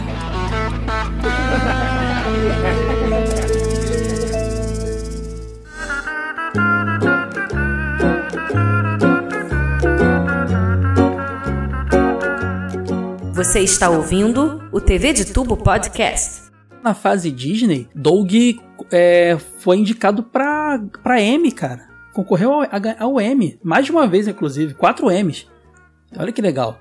Esse lance da, de desenho da Nickelodeon que foi vendido pra Disney não foi só Doug, não. Os Padrinhos Mágicos também aconteceu isso. Tanto é que a Nickelodeon tem direito das duas ou três primeiras temporadas e a Disney das demais. Inclusive, teve época de tá passando Padrinhos Mágicos na Nickelodeon, na, no Disney Channel e no Disney XD, que era um outro canal da Disney. Eu achava uma loucura. Porque era Padrinhos Mágicos o dia inteiro, reprisava nos três canais, reprisava nos três canais várias vezes ao dia, e eu não tinha noção, apesar de mudar a voz do protagonista, eu não tinha noção de que não era a mesma coisa. Eu falava, como é que eles fizeram acordo para todo mundo poder exibir? Aí depois eu fui começando a associar e entender o que aconteceu, né? Meio que isso aí também. Tiveram três especiais também do, do Doug, né? Doug's Halloween Adventure, Doug's Christmas Story e Doug's é, Secret Christmas que é um especial de Natal e Halloween, que é uma tradição nas séries norte-americanas, né? É, em português, né, o, os especiais do de Natal, de 94, Histórias de Natal, o de 96, Natal Secreto de Doug, e o de Halloween, também de 94, Casa do Terror. Esse de primeiro especial de Natal de 94, História de Natal, é de partir o coração. Cara, eu não sei se você reviu isso para gravar não o cast. Não vi nenhum especial, nem, nem lembro da Porra, época isso, também. Isso hoje em dia, cara, para quem é muito afeito a bicho, esse primeiro especial de Natal é um problema envolvendo o Costelinha. O Costelinha é acusado de um crime com a Bibi Bluff e ele vai a julgamento. Caramba. Cara, é, é, é lacrimejante não mexe o negócio. com cachorro, cara. Mexe com uma cachorro, não.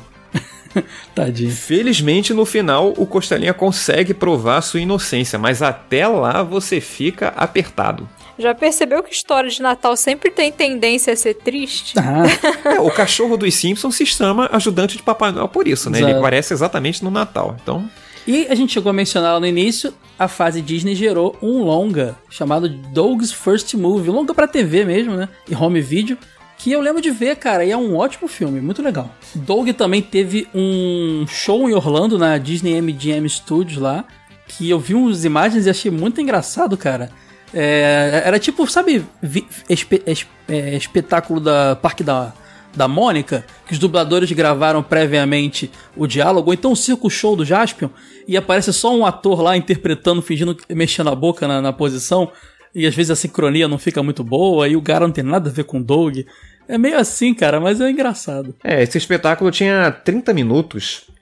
Ele, o nome dele era Disney's Dog Live. E acabou em 2001, 99 até 2001, durou pouco. É, de 15 de maio de 99 até 6 de maio de 2001. E pesquisando, cara, Felipe achou aqui na pauta e eu também dei uma olhada, eu só achei um jogo do Doug que saiu para Game Boy, cara, que é o Dog's Big Game de 2000. É, não vi outros, não descobri outros videogames do Doug, não. Se tiver, aí avisa. Você, Caio, você aí envolvido com games, você conhecia esse jogo não, das antigas não, ou descobriu agora? Não, não conhecia não. É de Game Boy Color, bem bonitinho, por sinal. Daquela fase final do Game Boy. Tem ótimas screenshots, é um jogo bem, bem bonitinho. Parece ser aquele jogo de meio RPG, aventura, é. né? É, porque assim, pesquisando também, falando em curiosidades, né, que dá vontade de adquirir por, por pura curiosidade em relação a Doug, é o Slimed, é An Oral History of Nickelodeon's Golden Age, que é um CD que foi lançado em 2014. É um trabalho de Matthew Klickstein. Né? No mesmo ano, em 8 de outubro de 2014, ocorreu no Hammerstein Ballroom, em Nova York, na cidade de Nova York, um evento que contou com a participação das pessoas que fizeram parte dessa história da Nickelodeon, incluindo o Fred Newman.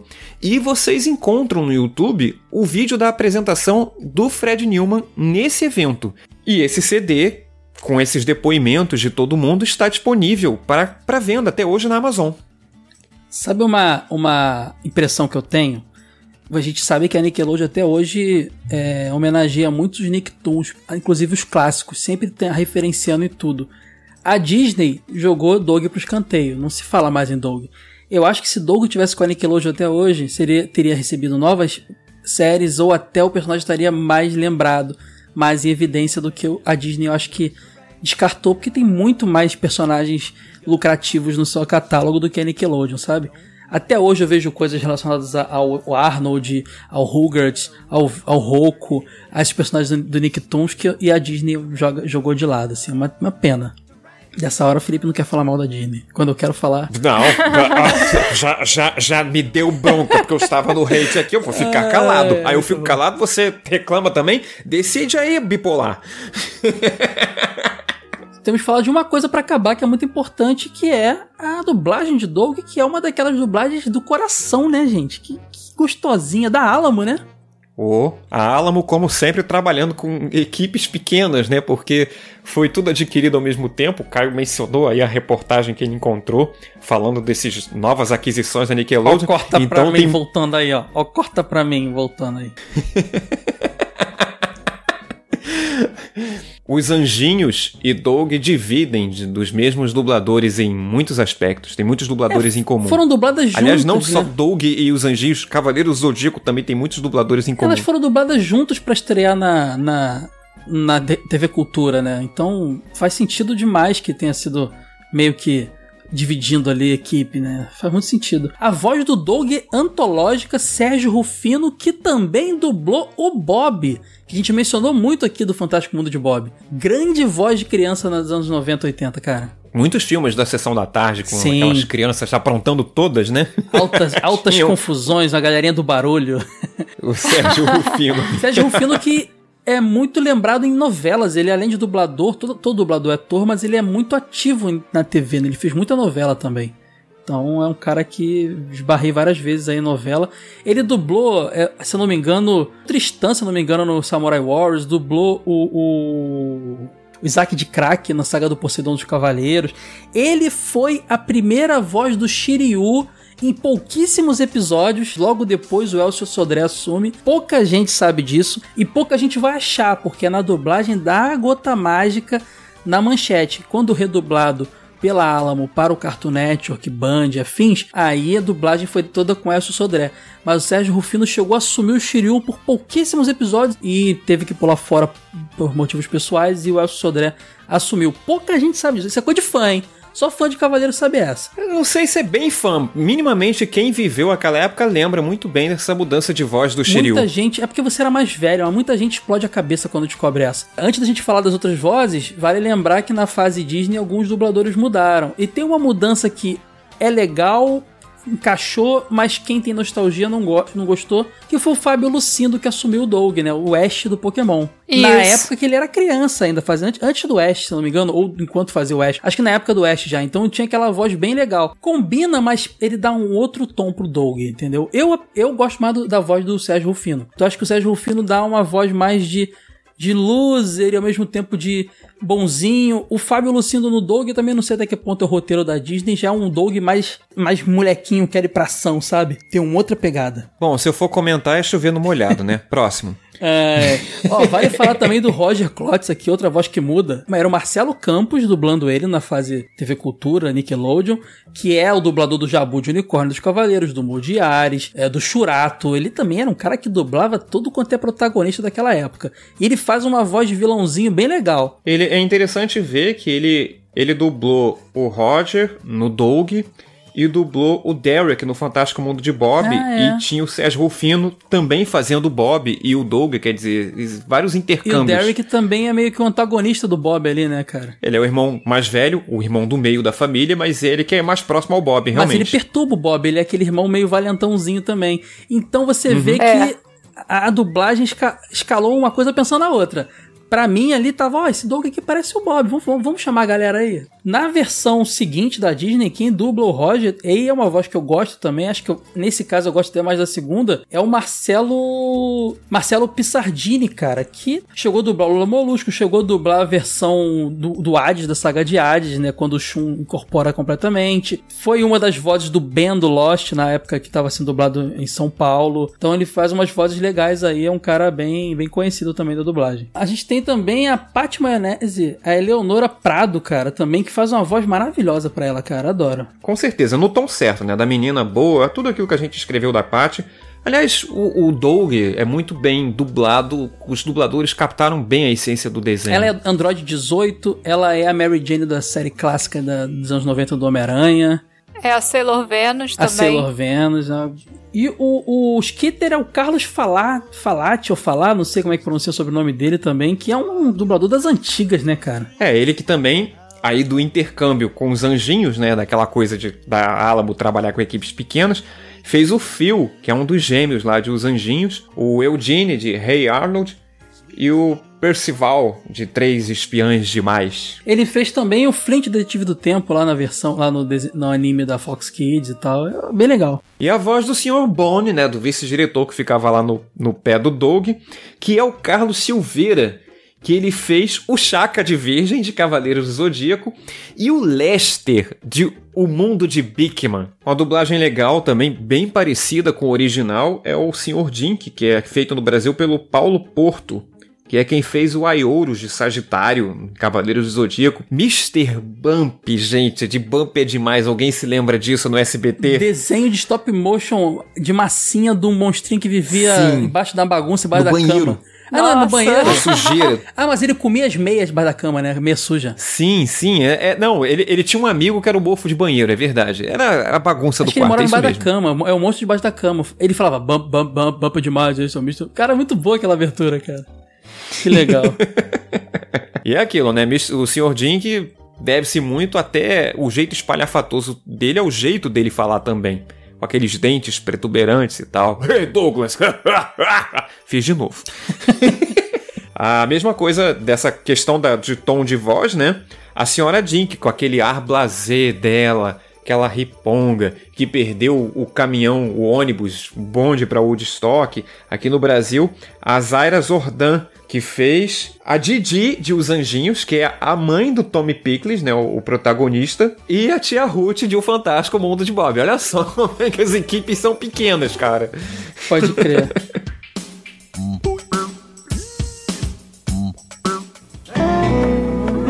na praia parece legal, Doug. Mas como pode ser o dia mais importante da sua vida? Porque pode ser a minha chance de fazer algo que eu quero fazer há anos. Tomar muito refrigerante e arrotar até as janelas quebrarem? Não pedir pra Patty sair comigo num encontro. Num encontro? Shhh, ela tá bem ali. Eu estou dizendo, você tem que ir a essa festa, vai ser demais. É, claro. Ah, o encontro? Mas você já não saiu com a Patty um zilhão de vezes? É, mas nunca foi um encontro sério e oficial, Skidder. Será a festa na praia pra acabar com todas as festas anteriores.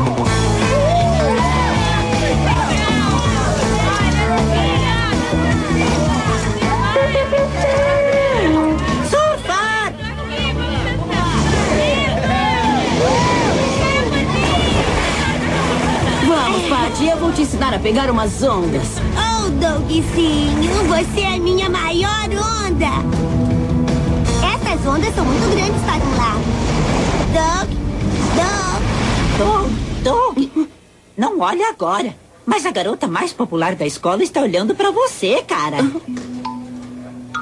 Cassandra Blin? Não mesmo. Ela tá na oitava série. Uma garota assim nem deve saber o meu nome. Doug Funny, Olá! Eu? oh, claro que é você!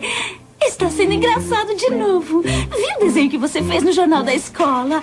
Adoro um cara com senso de humor. Eu? Acho que você não tem ninguém para ir à festa na praia, tem? Eu? Quer ir comigo? Skitter, Imaginei Cassandra Blin me convidando para sair. Parecia tão real. Ah, Doug, você é tão engraçado. Quer ir? Ah, eu. Eu. Eu posso. Eu posso responder depois? Ah, Doug, você é demais. Não me faça esperar muito. Eu estou tonto. O mundo está de cabeça para baixo. Ah. Ah, obrigado. O que eu acho que aconteceu, aconteceu mesmo? Aconteceu sim. Você, um sapo da sétima série, foi convidado para a festa pela garota mais popular da oitava série. Provavelmente de todo o universo. Foi mesmo, não foi?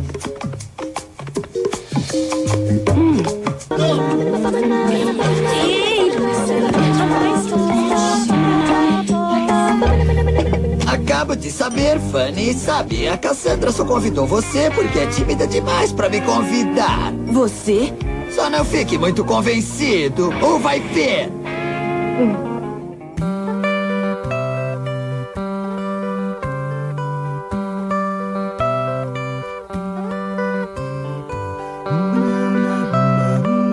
Bom, falamos de Doug, galera. Doug que não tem. Que, que, pô, falamos coisa pra caramba, várias curiosidades aqui. Não tem mais o que falar de Doug. Doug foi isso aí, cara. Uma série que teve dois grandes momentos na TV e que marcou no mundo, mas eu acredito até hoje que, apesar do grande sucesso que fez nos Estados Unidos, o Brasil tem um carinho por Doug diferente. Eu tenho essa, essa, percepção. Mais uma, mais uma obra que teve sua importância lá fora, mas que o Brasil abraçou e até hoje lembra com muito carinho. Eu vou corrigi-lo. Estudando para o cast, Doug é muito lembrado lá fora, sim, por essas particularidades todas que nós falamos aqui, essas características que são. A Disney não sabe aproveitar isso então, porque a série. Tá a morta. Disney não soube é. aproveitar. A Disney não soube o que fazer com o desenho a partir do momento que ela adquiriu ele.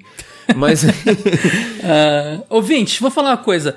Dê uma chance pra fase Disney do Doug. O Felipe, ele é um, é um velho resmungão. Não é tão. Talvez vocês realmente não achem tão bom, bom quanto a fase Nickelodeon, como eu acho. Mas não é esse lixo todo, não. Mas, ó, o Felipe tem razão numa coisa. É, assim como ele, muitos fãs pensam igual, né? A fase Disney, pro grande fandom ali, é meio desprezada, né? Olha, resumindo a história, para não parecer que eu fui um hater ou durante ah, todo foi, o cast, foi. Doug tinha um monte de características particulares e essas características particulares dialogavam com a sociedade que assistia Doug. A Disney pegou e botou isso num, numa régua. Ela passou uma régua e padronizou tudo. Então ela Primeiro, ela modernizou, entre aspas, o visual dos personagens. O Doug ganhou uma camisa de manga comprida, já deu uma diferenciada no visual é dele. Verdade. O Skitter passou e passou a usar calças também. A roupa do Skitter mudou, o Skitter ganhou um colete. O visual dos personagens mudou. A parte deixou de usar saia, passou a usar calça, cortou o cabelo, botou brinco eles na orelha. Eles ficaram mais velhos, Felipe. Não é só ficar mais velho, eles ficaram muito padronizados. O Roger enriqueceu, quer dizer, ela tirou as distâncias que haviam entre os personagens e colocou todo mundo no mesmo funil. Ela transformou o Doug numa malhação. Ah, acho que é por isso que eu gosto, então. Vale mencionar duas coisas aqui que ficaram de fora que eram legais de falar. Estruturalmente, as duas séries tinham episódio de 22 minutos, mas na versão Nickelodeon contava-se duas histórias por episódio de 11 minutos cada uma. Na fase Disney já era um episódio cheio com uma história só bem mais novelinha o negócio. O negócio era bem mais contínuo de um episódio pro outro às vezes. A cultura passava a fase Nickelodeon e como o Caio falou, eram dois episódios em um só, a cultura passava essa meia hora, esses dois episódios de 8, 8 e meia. E o, a, a Disney também tem outra coisa que muita gente reclama, e até eu reclamo também. Perdeu-se aquela dinâmica de todo episódio, o Doug tá no seu diário ali contando. Nem sempre era assim que a história acontecia. Às vezes a história só acontecia. Então esse lance da relação dele com o diário ficou muito mais distante. Nem sempre ele começava o episódio escrevendo, mas ele ficou mais velho também. Eu tento, eu tento pensar assim. A gente. Eu tive diário quando moleque, mas durou um pouco, foi uma fase. Então eu tento pensar dessa forma. Aí todo mundo tem que ser assim. Não, não tudo é, tem que ser não, assim, mas faz sentido que alguém seja. Os personagens só, só foi mostrando, assim, é, o que o amadurecimento faz com algumas pessoas, né? A gente abandona velhos hábitos e adquire novos. Eu acho, acho que foi uma coisa meio assim. Eu acho que é meio essa pegada, Sora. Você, a Sora é sempre a fada sensata, né? Ou seria a morcega sensata? ela sempre tem um pensamento menos radical. A gente vai pra um lado, mais pro outro, e a Sora vem tipo, ao... não, gente, calma aí, vamos, vamos pensar diferente. A Sora é a nossa Pate Maionese. bom, ficamos por aqui. Muito bom falar de Doug. Muito obrigado. Com certeza. Votem aí qual o próximo desenho que a gente tem que falar aqui. Quem sabe em 2027 a gente não fala. Valeu, galera! tchau. Valeu, pessoal. Valeu, gente. Tchau. Wrestles moose with his bare hands. Doug Funny, Doug Funny, he's a mountain of a man. Doug Funny, mountain man. If he can't catch it, nobody can. Wrestles moose with his bare hands. Doug Funny, mountain of a man. Ô louco, meu! Reclames do Play Play!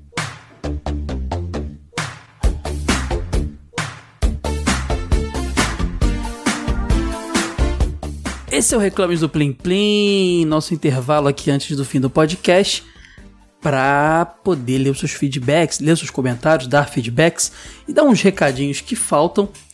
Uh, vamos lá, vamos ver se eu vou lembrar de tudo, porque é muito recadinho para dar.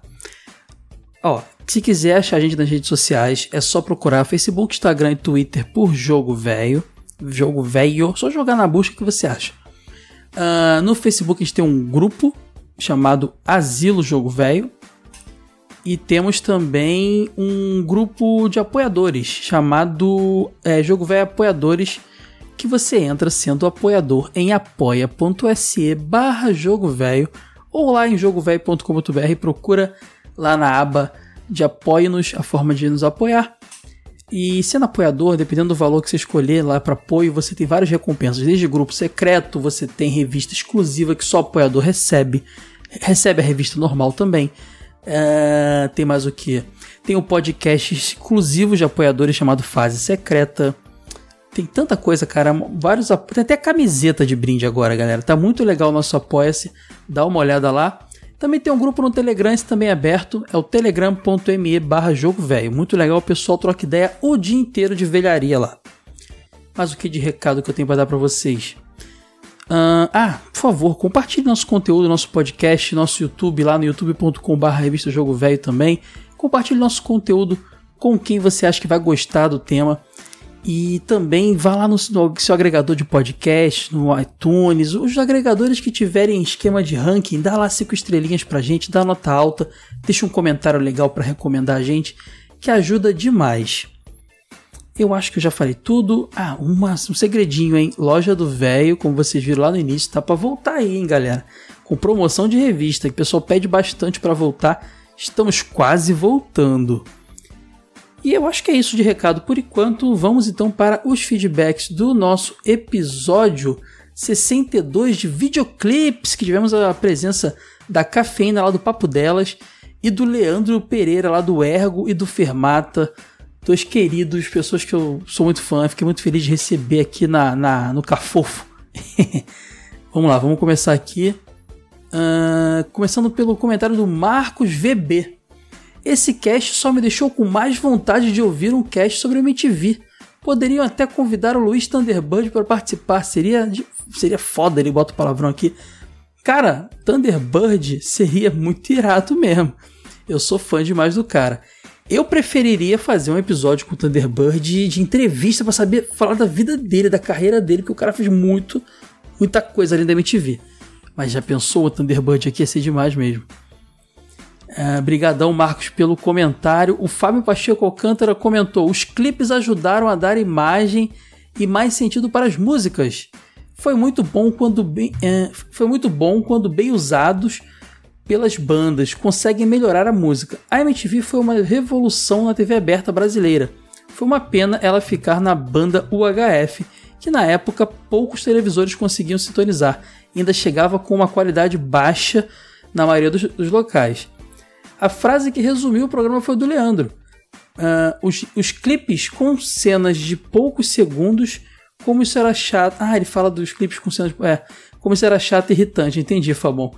É, cara, outros tempos, o ritmo muda, as coisas vão mudando, é assim mesmo. Um abraço, cara. O Silvio Gates Filho comentou: Muito bom episódio. De começo eu fiquei com o pé atrás porque na Sora eu confio, mas em Caio no Age. Como assim? eu não entendi. Por que, que eu não confio em mim nem no Age? Mas o Age nem gravou o episódio. mas vamos lá. Porém, Caio desenrolou bem e os participantes, Leandro e Cafeína, somaram demais. Mas por que eu desenrolei bem? Geralmente eu não desenrolo bem, não? Ou será que você só não confia em mim no tema música? Olha, eu vou falar para vocês, vocês não sabem. O pessoal pensa que eu só falo de anime, de videogame. Realmente eu produzo conteúdo desse assunto, né? No Animes Overdrive e TV das antigas no TV de tubo, videogame no jogo velho. Mas o que eu gosto de consumir no meu dia a dia é música, documentários de música e culinária. Vocês não sabem de nada, inocente. Vamos continuar aqui. No fim, é como falaram, não dá para falar de tudo, mas o que importou foi um papo muito divertido que fez um bom apanhado e passou o feeling para quem curtia videoclipe na época. Boa. No fim ficou bem assim: a cafeína como a Cindy Lauper, só se divertindo, a Sora como a Emily, o Leandro como o Peter Gabriel, com as coisas saindo da cabeça, e o Caio como Pretty Fly, aham, uh aham, -huh, uh -huh, ah, do Offspring, do clipe do Offspring. Fortes abraços para todos. Eu sou muito fã de Offspring, fez muito parte da minha adolescência. E Silvio, você é muito louco, Silvio. Entendi muito bem o seu comentário, não, mas achei divertido. um abração para você. O Éder Aderaldo comentou: Cara, esse lance de MTV era muito doido. Ele, o Ed, só, pra, só pra comentar que o Éder fez um comentário gigantesco. Mas vamos lá. Esse lance de MTV era muito doido. Lembro que na minha casa não pegava. Já na do meu primo, já na do meu primo, que morava a 5 km da minha casa, pegava de boa. Só esqueceram de falar que passava os clipes na Fox Kids. Às vezes, entre o desenho e outro. Na verdade, não esquecemos, Ed. A gente deixou de fora algumas coisas mesmo porque não cabia tudo ali. E a Fox Kids teve uma importância, eu vi muito clipe lá. Eu conheci Britney Spears lá. Mas não foi essa coisa toda, essa importância toda pra música, pros clipes no, no, no Brasil, né? Mas nem no mundo. Mas tá aí dito por você, tá, tá crescido aí, ó. Uh, entre um desenho e outro, principalmente entre Homem-Aranha e X-Men, onde vi muito Britney Spears aí, ó, eu falei. Backstreet Boys e acredite se quiser, Fala Mansa começou a bombar por lá, coisa que era estranho, canal infantil tocar forró. Eu vi Fala Mansa no, no Gugu e no Faustão. Tinha um programa em meados de 2006 na Nickelodeon dedicado inteiramente a clipes. Assistia toda, toda sexta. Foi lá que fiquei conhecendo bandas como Linkin Park e Blink-182. Tudo isso aí eu vi na MTV, Eder. Eu sou rato da MTV. Em época de clipes gringos dominavam. Em época que clipes gringos dominavam, um brasileiro que se destacou foi Um Minuto para o Fim do Mundo, CPM 22. CPM realmente foi uma banda muito, muito bombada no Brasil e muito antes de Um Minuto para o Fim do Mundo, hein? Regina Let's Go bombou muito, Anteontem bombou muito, isso aí já é, já é o terceiro CD dos caras, isso aí já é depois. Os, os caras já estavam estourados há muito tempo. Aí ele continua, velho, essa One More Time, que é a música do Daft Punk que eu mencionei, né? Desde a primeira vez que eu vi, uh, suspeitei que era um anime, só nunca soube qual era o nome até hoje. Faltou falar do Can Feel the Noise, do Quiet Riot. Cara, faltou nada, Éder, porque eu nem sei o que é isso. Esse foi um dos únicos que vi na MTV. Lógico que na época eu pirei. Depois eu vou dar uma olhada, Éder foi por causa dessa música que comecei a gostar de rock. Ó, deve ser bom então. E como esquecer de Nirvana, claro. Sempre quando chegava na casa do meu primo, estava passando os meus Light Spirit e Come As You Are. Não citei Nirvana, apesar de ser muito fã e de Nirvana ter me introduzido ao rock, porque apesar de das músicas serem incríveis e Nirvana ser incrível, eu não acho que nenhum clipe do Nirvana fosse excepcional. Minha, minha opinião, assim, então, como o tema era videoclipe, a gente falou de clipe com animação, clipe com 3D, essas coisas, então não entrou na minha lista. Mas realmente Nirvana, se eu falar da história do rock nos 90, é a maior de todas para mim.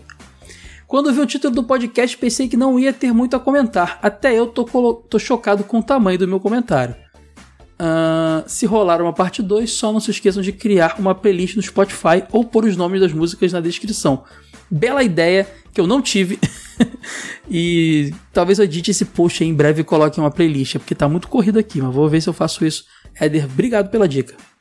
Um abraço. Tony Lefou comentou: Esse episódio ficou muito massa.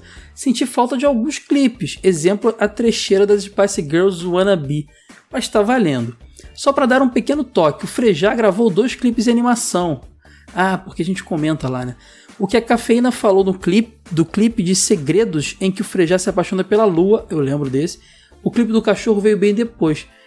Ah, então na minha cabeça era um só, porque era a mesma animação, mesmo animador, mesmo estilo de animação, era um seguido do outro. Foi bem depois não, hein, Tony? Esse o clipe do cachorro é do mesmo CD e acho que foi o clipe seguinte é o da lua aí, ó. Mas pode crer, fez toda a confusão. Obrigado, Tony, um abraço. Vinícius Costa comentou: episódio muito bom, como sempre. Conheci diversas bandas através das fitas VHS com gravações de clipes. Uh, que rola... Ele bota em EP, claro, que é a velocidade que, é, que grava mais na fita. Que rolavam na escola, gravadas pelos amigos que tinham MTV. Eu nunca entendi os anúncios da MTV. Eram sketches sem sentido com o logo do canal no final. Até hoje me sinto assim, meio burro por isso. Me lembro de lá no início dos anos 90 a MTV pass passava no canal 9 aqui do Rio. Não, cara, Canal 9 era CNT. Acho que nunca foi MTV, não. Posso estar confundindo, mas sempre foi o HF. Era o canal 50 alguma coisa, 30 alguma coisa. Não sei, não sei, não, não tenho certeza. Onde eu morava não pegava. Não conheci os convidados, gostei bastante, mas precisamos de um cast exclusivo da MTV Brasil, com Felipe Barroso. Vinícius, cast da MTV vai rolar. Espero que ano que vem, não tenho certeza, mas tem que rolar. Eu queria fazer esse de videoclipes antes para poder embasar o, o, conceito de videoclipe antes de falar da MTV para valer. Felipe já deixou claro, eu, eu, nesse episódio mesmo ele não gravou, ele foi convidado, que ele não acompanhou videoclipes na infância. Ele, se fosse falar de rádio, ele falou para mim: se falar de rádio, eu vou. Ele não tem essa bagagem, então por isso que ele não participou e com certeza não vai participar da MTV também. Eu sei que vocês adoram o Vinícius, então é super fã do Felipe, mas não dá para ele gravar tudo. Ele não é membro fixo, ele tem os rolês dele para resolver. Então ele seleciona muito bem os episódios que ele quer gravar, se prepara, faz aquela pauta bonita e tal. Mas ele foi convidado, cara, mas ele não manja de clipe não, que ele falou.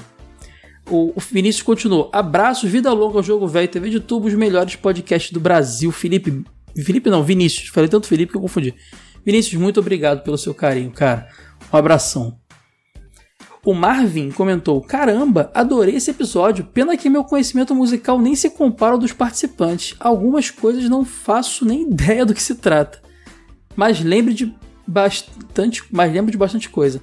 Torço muito para que façam mais uma parte e citem diversos que obviamente não tinham como citar nesse. Boa sorte e sucesso a todos. Quem sabe mais pra frente a gente não faz uma parte 2. Uma boa ideia. Obrigado, Marvin. Abraço. A própria Cafeína gravou com a gente comentou: Foi muito divertido participar desse episódio e relembrar as imagens todas. Muito obrigado pelo convite, eu que agradeço a sua, a sua participação, Cafeína. Um abração. Uh... O Rafael Dourado comentou: Que episódio sensacional! E sobre os clipes em animação, cabe dizer que foi o mercado de vídeo, videoclipes que trouxe muitas possibilidades de experimentação de animação que fosse para além de festivais que ninguém acompanha. Sem contar quantos diretores de cinema não começaram nos clipes, isso é verdade.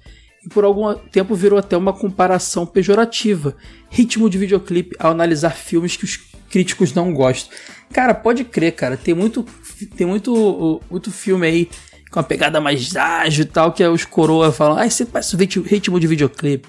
Já ouvi isso aí, Rafael, você tem razão. Abração, Rafael. Ah, vamos lá que ainda tem um monte de comentário grande aqui para ler. Marcel Melo Queiroz, episódio muito bacana. Legal saber que o trio Iraquitan é um dos precursores do videoclipe, pode crer. Os meus clipes favoritos são os mais simples, apenas com as bandas tocando. Mas quanto ao mais aos mais elaborados, além do Michael Jackson, eu poderia destacar o Twisted Sister, bom, bons clipes. Para mim, eles têm os melhores clipes do rock. Cara, Twisted Sister, Ramones tinha clipes zerados para mencionar, porque não deu mesmo. Uh, um melhor que o outro. Os clipes de glam metal, apesar de toscos, são muito legais. Recomendo os clipes do Wasp, ou é Vasp, eu sei que é a banda de metal, mas não sei a pronúncia. E do Cinderela também, se conhece Cinderela também. Como citaram os clipes do Fantástico, vale a pena ouvir a entrevista do Newton Travesso no canal do Marco Antônio Villa sobre os 70 anos da TV no Brasil. Ele foi produtor da TV Record nos anos 50, Globo e Manchete, e lá ele conta os bastidores de alguns clipes da época do Fantástico. Bela dica, Marcel, vou atrás. Esse, como eu falei um pouquinho antes aí, é o tipo de conteúdo que eu assisto no meu horário vago, quando eu não estou jogando, nem vendo anime.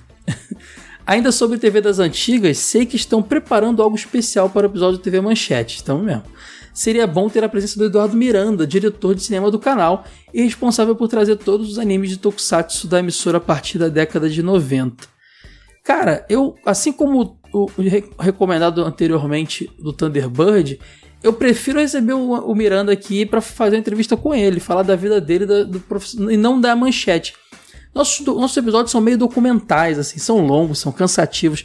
A gente, às vezes a gente tem 3 a 4 horas de bruto de gravação sabe? O convidado não ficaria confortável com isso. E então eu gosto muito mais de ter convidado para fazer um episódio de entrevista, como já fizemos é, com o Balbino da revista Ultra Jovem, lá no Jogo Velho. Com... Cara, fizemos várias entrevistas já e acho mais legal.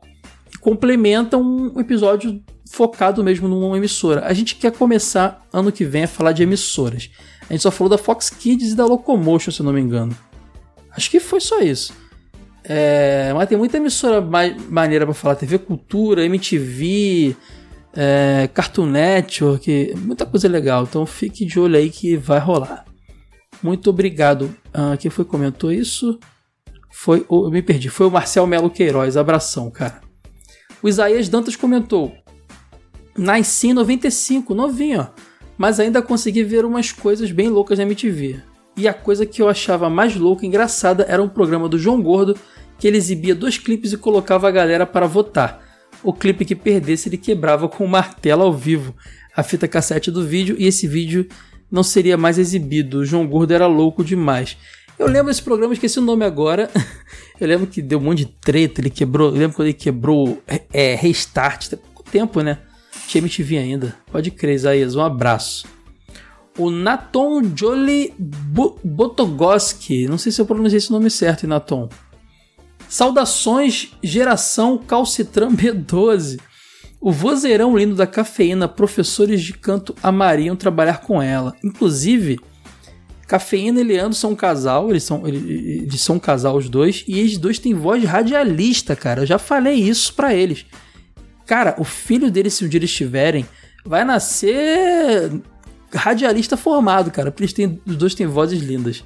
Eu sou muito fã dos dois, inclusive como podcast, como host.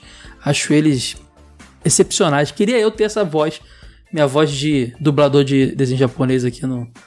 Não é muito boa podcast, não, mas eu sou teimoso e continuo fazendo. Aí ele continua aqui, ó. O Wade faz falta. Ele também acha música e videoclipes mídias inferiores ou é só cinema? Hum, eu acho que ele também não gosta de vídeo, não. Música ele gosta. Não vou também queimar o Wade, não. Mas acho que videoclipe também é igual ao cinema. Ele é o odiador. Vocês sabem que é zoeira isso, né, gente? ah, ele continua aqui. Videoclipes moldaram. Outro. Nossa, caramba, comentário enorme, hein? Esse aqui acho que eu não vou até o final. Videoclipes moldaram os gostos musicais das gerações que assistiram. Ver o quão estiloso um artista é leva a identificação, isso é verdade. E crianças e adolescentes sempre tiveram a brincadeira de ser o personagem que estão vendo na TV. Boa e artistas costumam ser personagens também. Cara, o Iron Maiden ditou visual aí, né, cara? Várias bandas seguiram o visual do Iron Maiden e tal. Então, é bem isso mesmo. Não tive a oportunidade de ver MTV. Minha memória com clipes vem de um programa na Band chamado Clip Mania, apresentado pela Sabrina Parlatori. Ali conheci The Calling, Avril Lavigne, vi o clipe dos Segredos do Frejá, que foi comentado do Frejazinho fofo em stop motion que ele fala aqui, se apaixonando pela lua descobri sensações diferentes sobre porque a Sabrina Parlatório foi a primeira vez que via barriga trincada em mulher e o clipe de Dirty do, da Cristina Aguilera. Nossa, esse clipe realmente despertava os hormônios dos jovens, cara, esse da Cristina Aguilera. Tinha sensualidade demais para minha mente adolescente. E Kyla Minogue, nossa, pode crer, cara, nossas musas da adolescência. Aí ele continua: Estava aprendendo violão na época e The Calling marcou bastante pela voz grave do vocalista. Embora seja uma banda que desapareceu, ainda me influencia porque também tenho a voz bem grave. Agora sou cantor e professor de canto e esse programa teve grande participação nisso. Google Dolls com a inesquecível canção Iris também apareceu nesse programa. Uh, viu LS Jack gritando ou oh, Carla sob a chuva torrencial. Eu não gosto de LS Jack, cara mas tudo bem. E eu pensando nos instrumentos estragando e alguém levando choque nos equipamentos de som. E sobre piores clipes, Jorge Versilo, Homem-Aranha, Jorge Versilo escalando paredes, também não gosto. Posteriormente assisti a um programa de clipes na TVE, apresentado pela Luísa Sarmento, não lembro o nome do programa. Essa, eu trabalhei lá, né, na TVE, mas eu também não lembro porque eu cheguei depois, eu não sei mesmo. Essa geração da minha adolescência costumava postar na internet lutas de Dragon Ball Z o som de Linkin Park, primórdio do YouTube. Isso se chama AMV, Anime Music Video, e é muito, era uma cultura muito forte nos anos 2000, cara. Aí ele continua: Vou conferir o material do Leandro, porque esse assunto música me interessa mais que tudo. Pode ir na fé que é bom. Vida longa, jogo velho. Um abraço pro mestre da edição e anfitrião Caio, muito obrigado. Para investigadora Sora, pro chefe gente boa Eide e pro traíra do Ítalo que faz falta demais e não participa. Poxa, o Ítalo sempre deixa claro que música é muito importante para ele. Tem alguns temas no TV de tubo onde ele encaixaria, mesmo que a infância dele não envolva muito tempo da televisão. Traíra. É, caras, ele não quer, não gosta, ele não tá afim de gravar. Eu não vou forçar a barra do cara. Ele tá feliz fazendo falando do jogo velho lá. Eu acho que também ele nem tem bagagem com clipes. Tem que lembrar que o programa foi sobre clipe, não sobre música. Até porque é TV de tubo, né? Se fosse música, seria o desligue a TV. Ou ligue o rádio. ai, ai. Um abraço para todos, vocês melhoram a vida dos ouvintes. Poxa, muito obrigado, Natom, de verdade. Essas palavras são muito carinhosas. Um abração para você. É, o Rogério Risato, meu Deus, outro comentário enorme. Ele, ele falou: Olá, escuto o podcast já faz um bom tempo e só hoje eu vim comentar. Mancada minha, eu sei. Mas vamos lá. Que legal que a Sora conhece Warlock Douro, uma das minhas bandas preferidas. Eu poderia falar de uma centena de bandas que ficaram de fora, mas aí seria um post muito chato. Ao invés disso, vou apresentar umas bandas mais recentes aqui que tem tudo a ver com o espírito do TV de tubo e jogo velho. Aí eu vou falar aqui rápido porque ele explica cada uma e é muita coisa. Ele indica Fight, a Fight Dragons, ele recomenda também o Math the Band, ele recomenda também o No More Kings, uh, ele recomenda também o Ninja Sexy Party, e ele recomenda também o Attitude City. É isso? Ou é, é esse o nome da banda? Eu me perdi aqui. É isso mesmo. Editor City. Então procurem lá. Se quiserem achar os vídeos que ele botou descrição, é só entrar em jogovelho.com.br e procura o post do episódio de videoclipes que ele botou lá. O. Esqueci o nome dele. Rogério Risato. Tá tudo lá listadinho. Uh, ele termina assim: Eu poderia chegar em um top 10, mas acho que já deu, né? Até mais, espero que goste das minhas recomendações. Ouvirei tudo e darei meu feedback no futuro aí. Me chama nas redes sociais que eu dou meu feedback. Obrigado, Rogério. Um abraço. Vamos lá que faltam só dois. O Cleomar Zanquete, acho que é esse que sim que pronuncia o nome dele. Quando o Caio falou do clipe do Daft Punk, One More Time, eu lembro que era um, em formato de anime bem na época que passava DBZ e que se você ouvir as quatro faixas do disco, que é o Discovery, elas são uma sequência dos clipes que dá o tempo de um episódio curto de Dragon Ball. Olha, os clipes juntos dão um episódio de um anime, um tempo de um episódio de anime. Gostei, Cleomar. Um easter egg bacana que eles botaram lá. Obrigado pela sua, sua, sua informação aí, um abraço. E para fechar, o Gustages comentou: opa, opa, opa, não dá para deixar passar batida essa informação errada aos 1 e 21. Ele botou até a, a minutagem. Sora, eu te adoro, mas eu sou emo. Não, ele não fala que é emo, é a música, tá? Eu sou emo é uma música dos seminovos, banda cujo baixista e animador do clipe é o grande Maurício Ricardo do charges.com.br. Pode crer, esse cara manda bem demais. Uh, eu não lembro o que a Sora falou do ar, ela deve ter falado outro nome, não sei. Está entre as bandas brasileiras que mais ouvi. Consegui ir em dois shows deles e ainda devo saber de cor o bocado das músicas. O Gustavo parece ser bem fã dos seminovos, não faz sentido ele vir corrigir aqui. Obrigado, Gustavo, pela informação corrigida. Gente, foi muito comentário grande hoje. É, muito obrigado. Semana que vem tem Jogo Velho. E daqui a 15 dias mais um TV de YouTube. Continue com a gente. Abração. Tchau, tchau.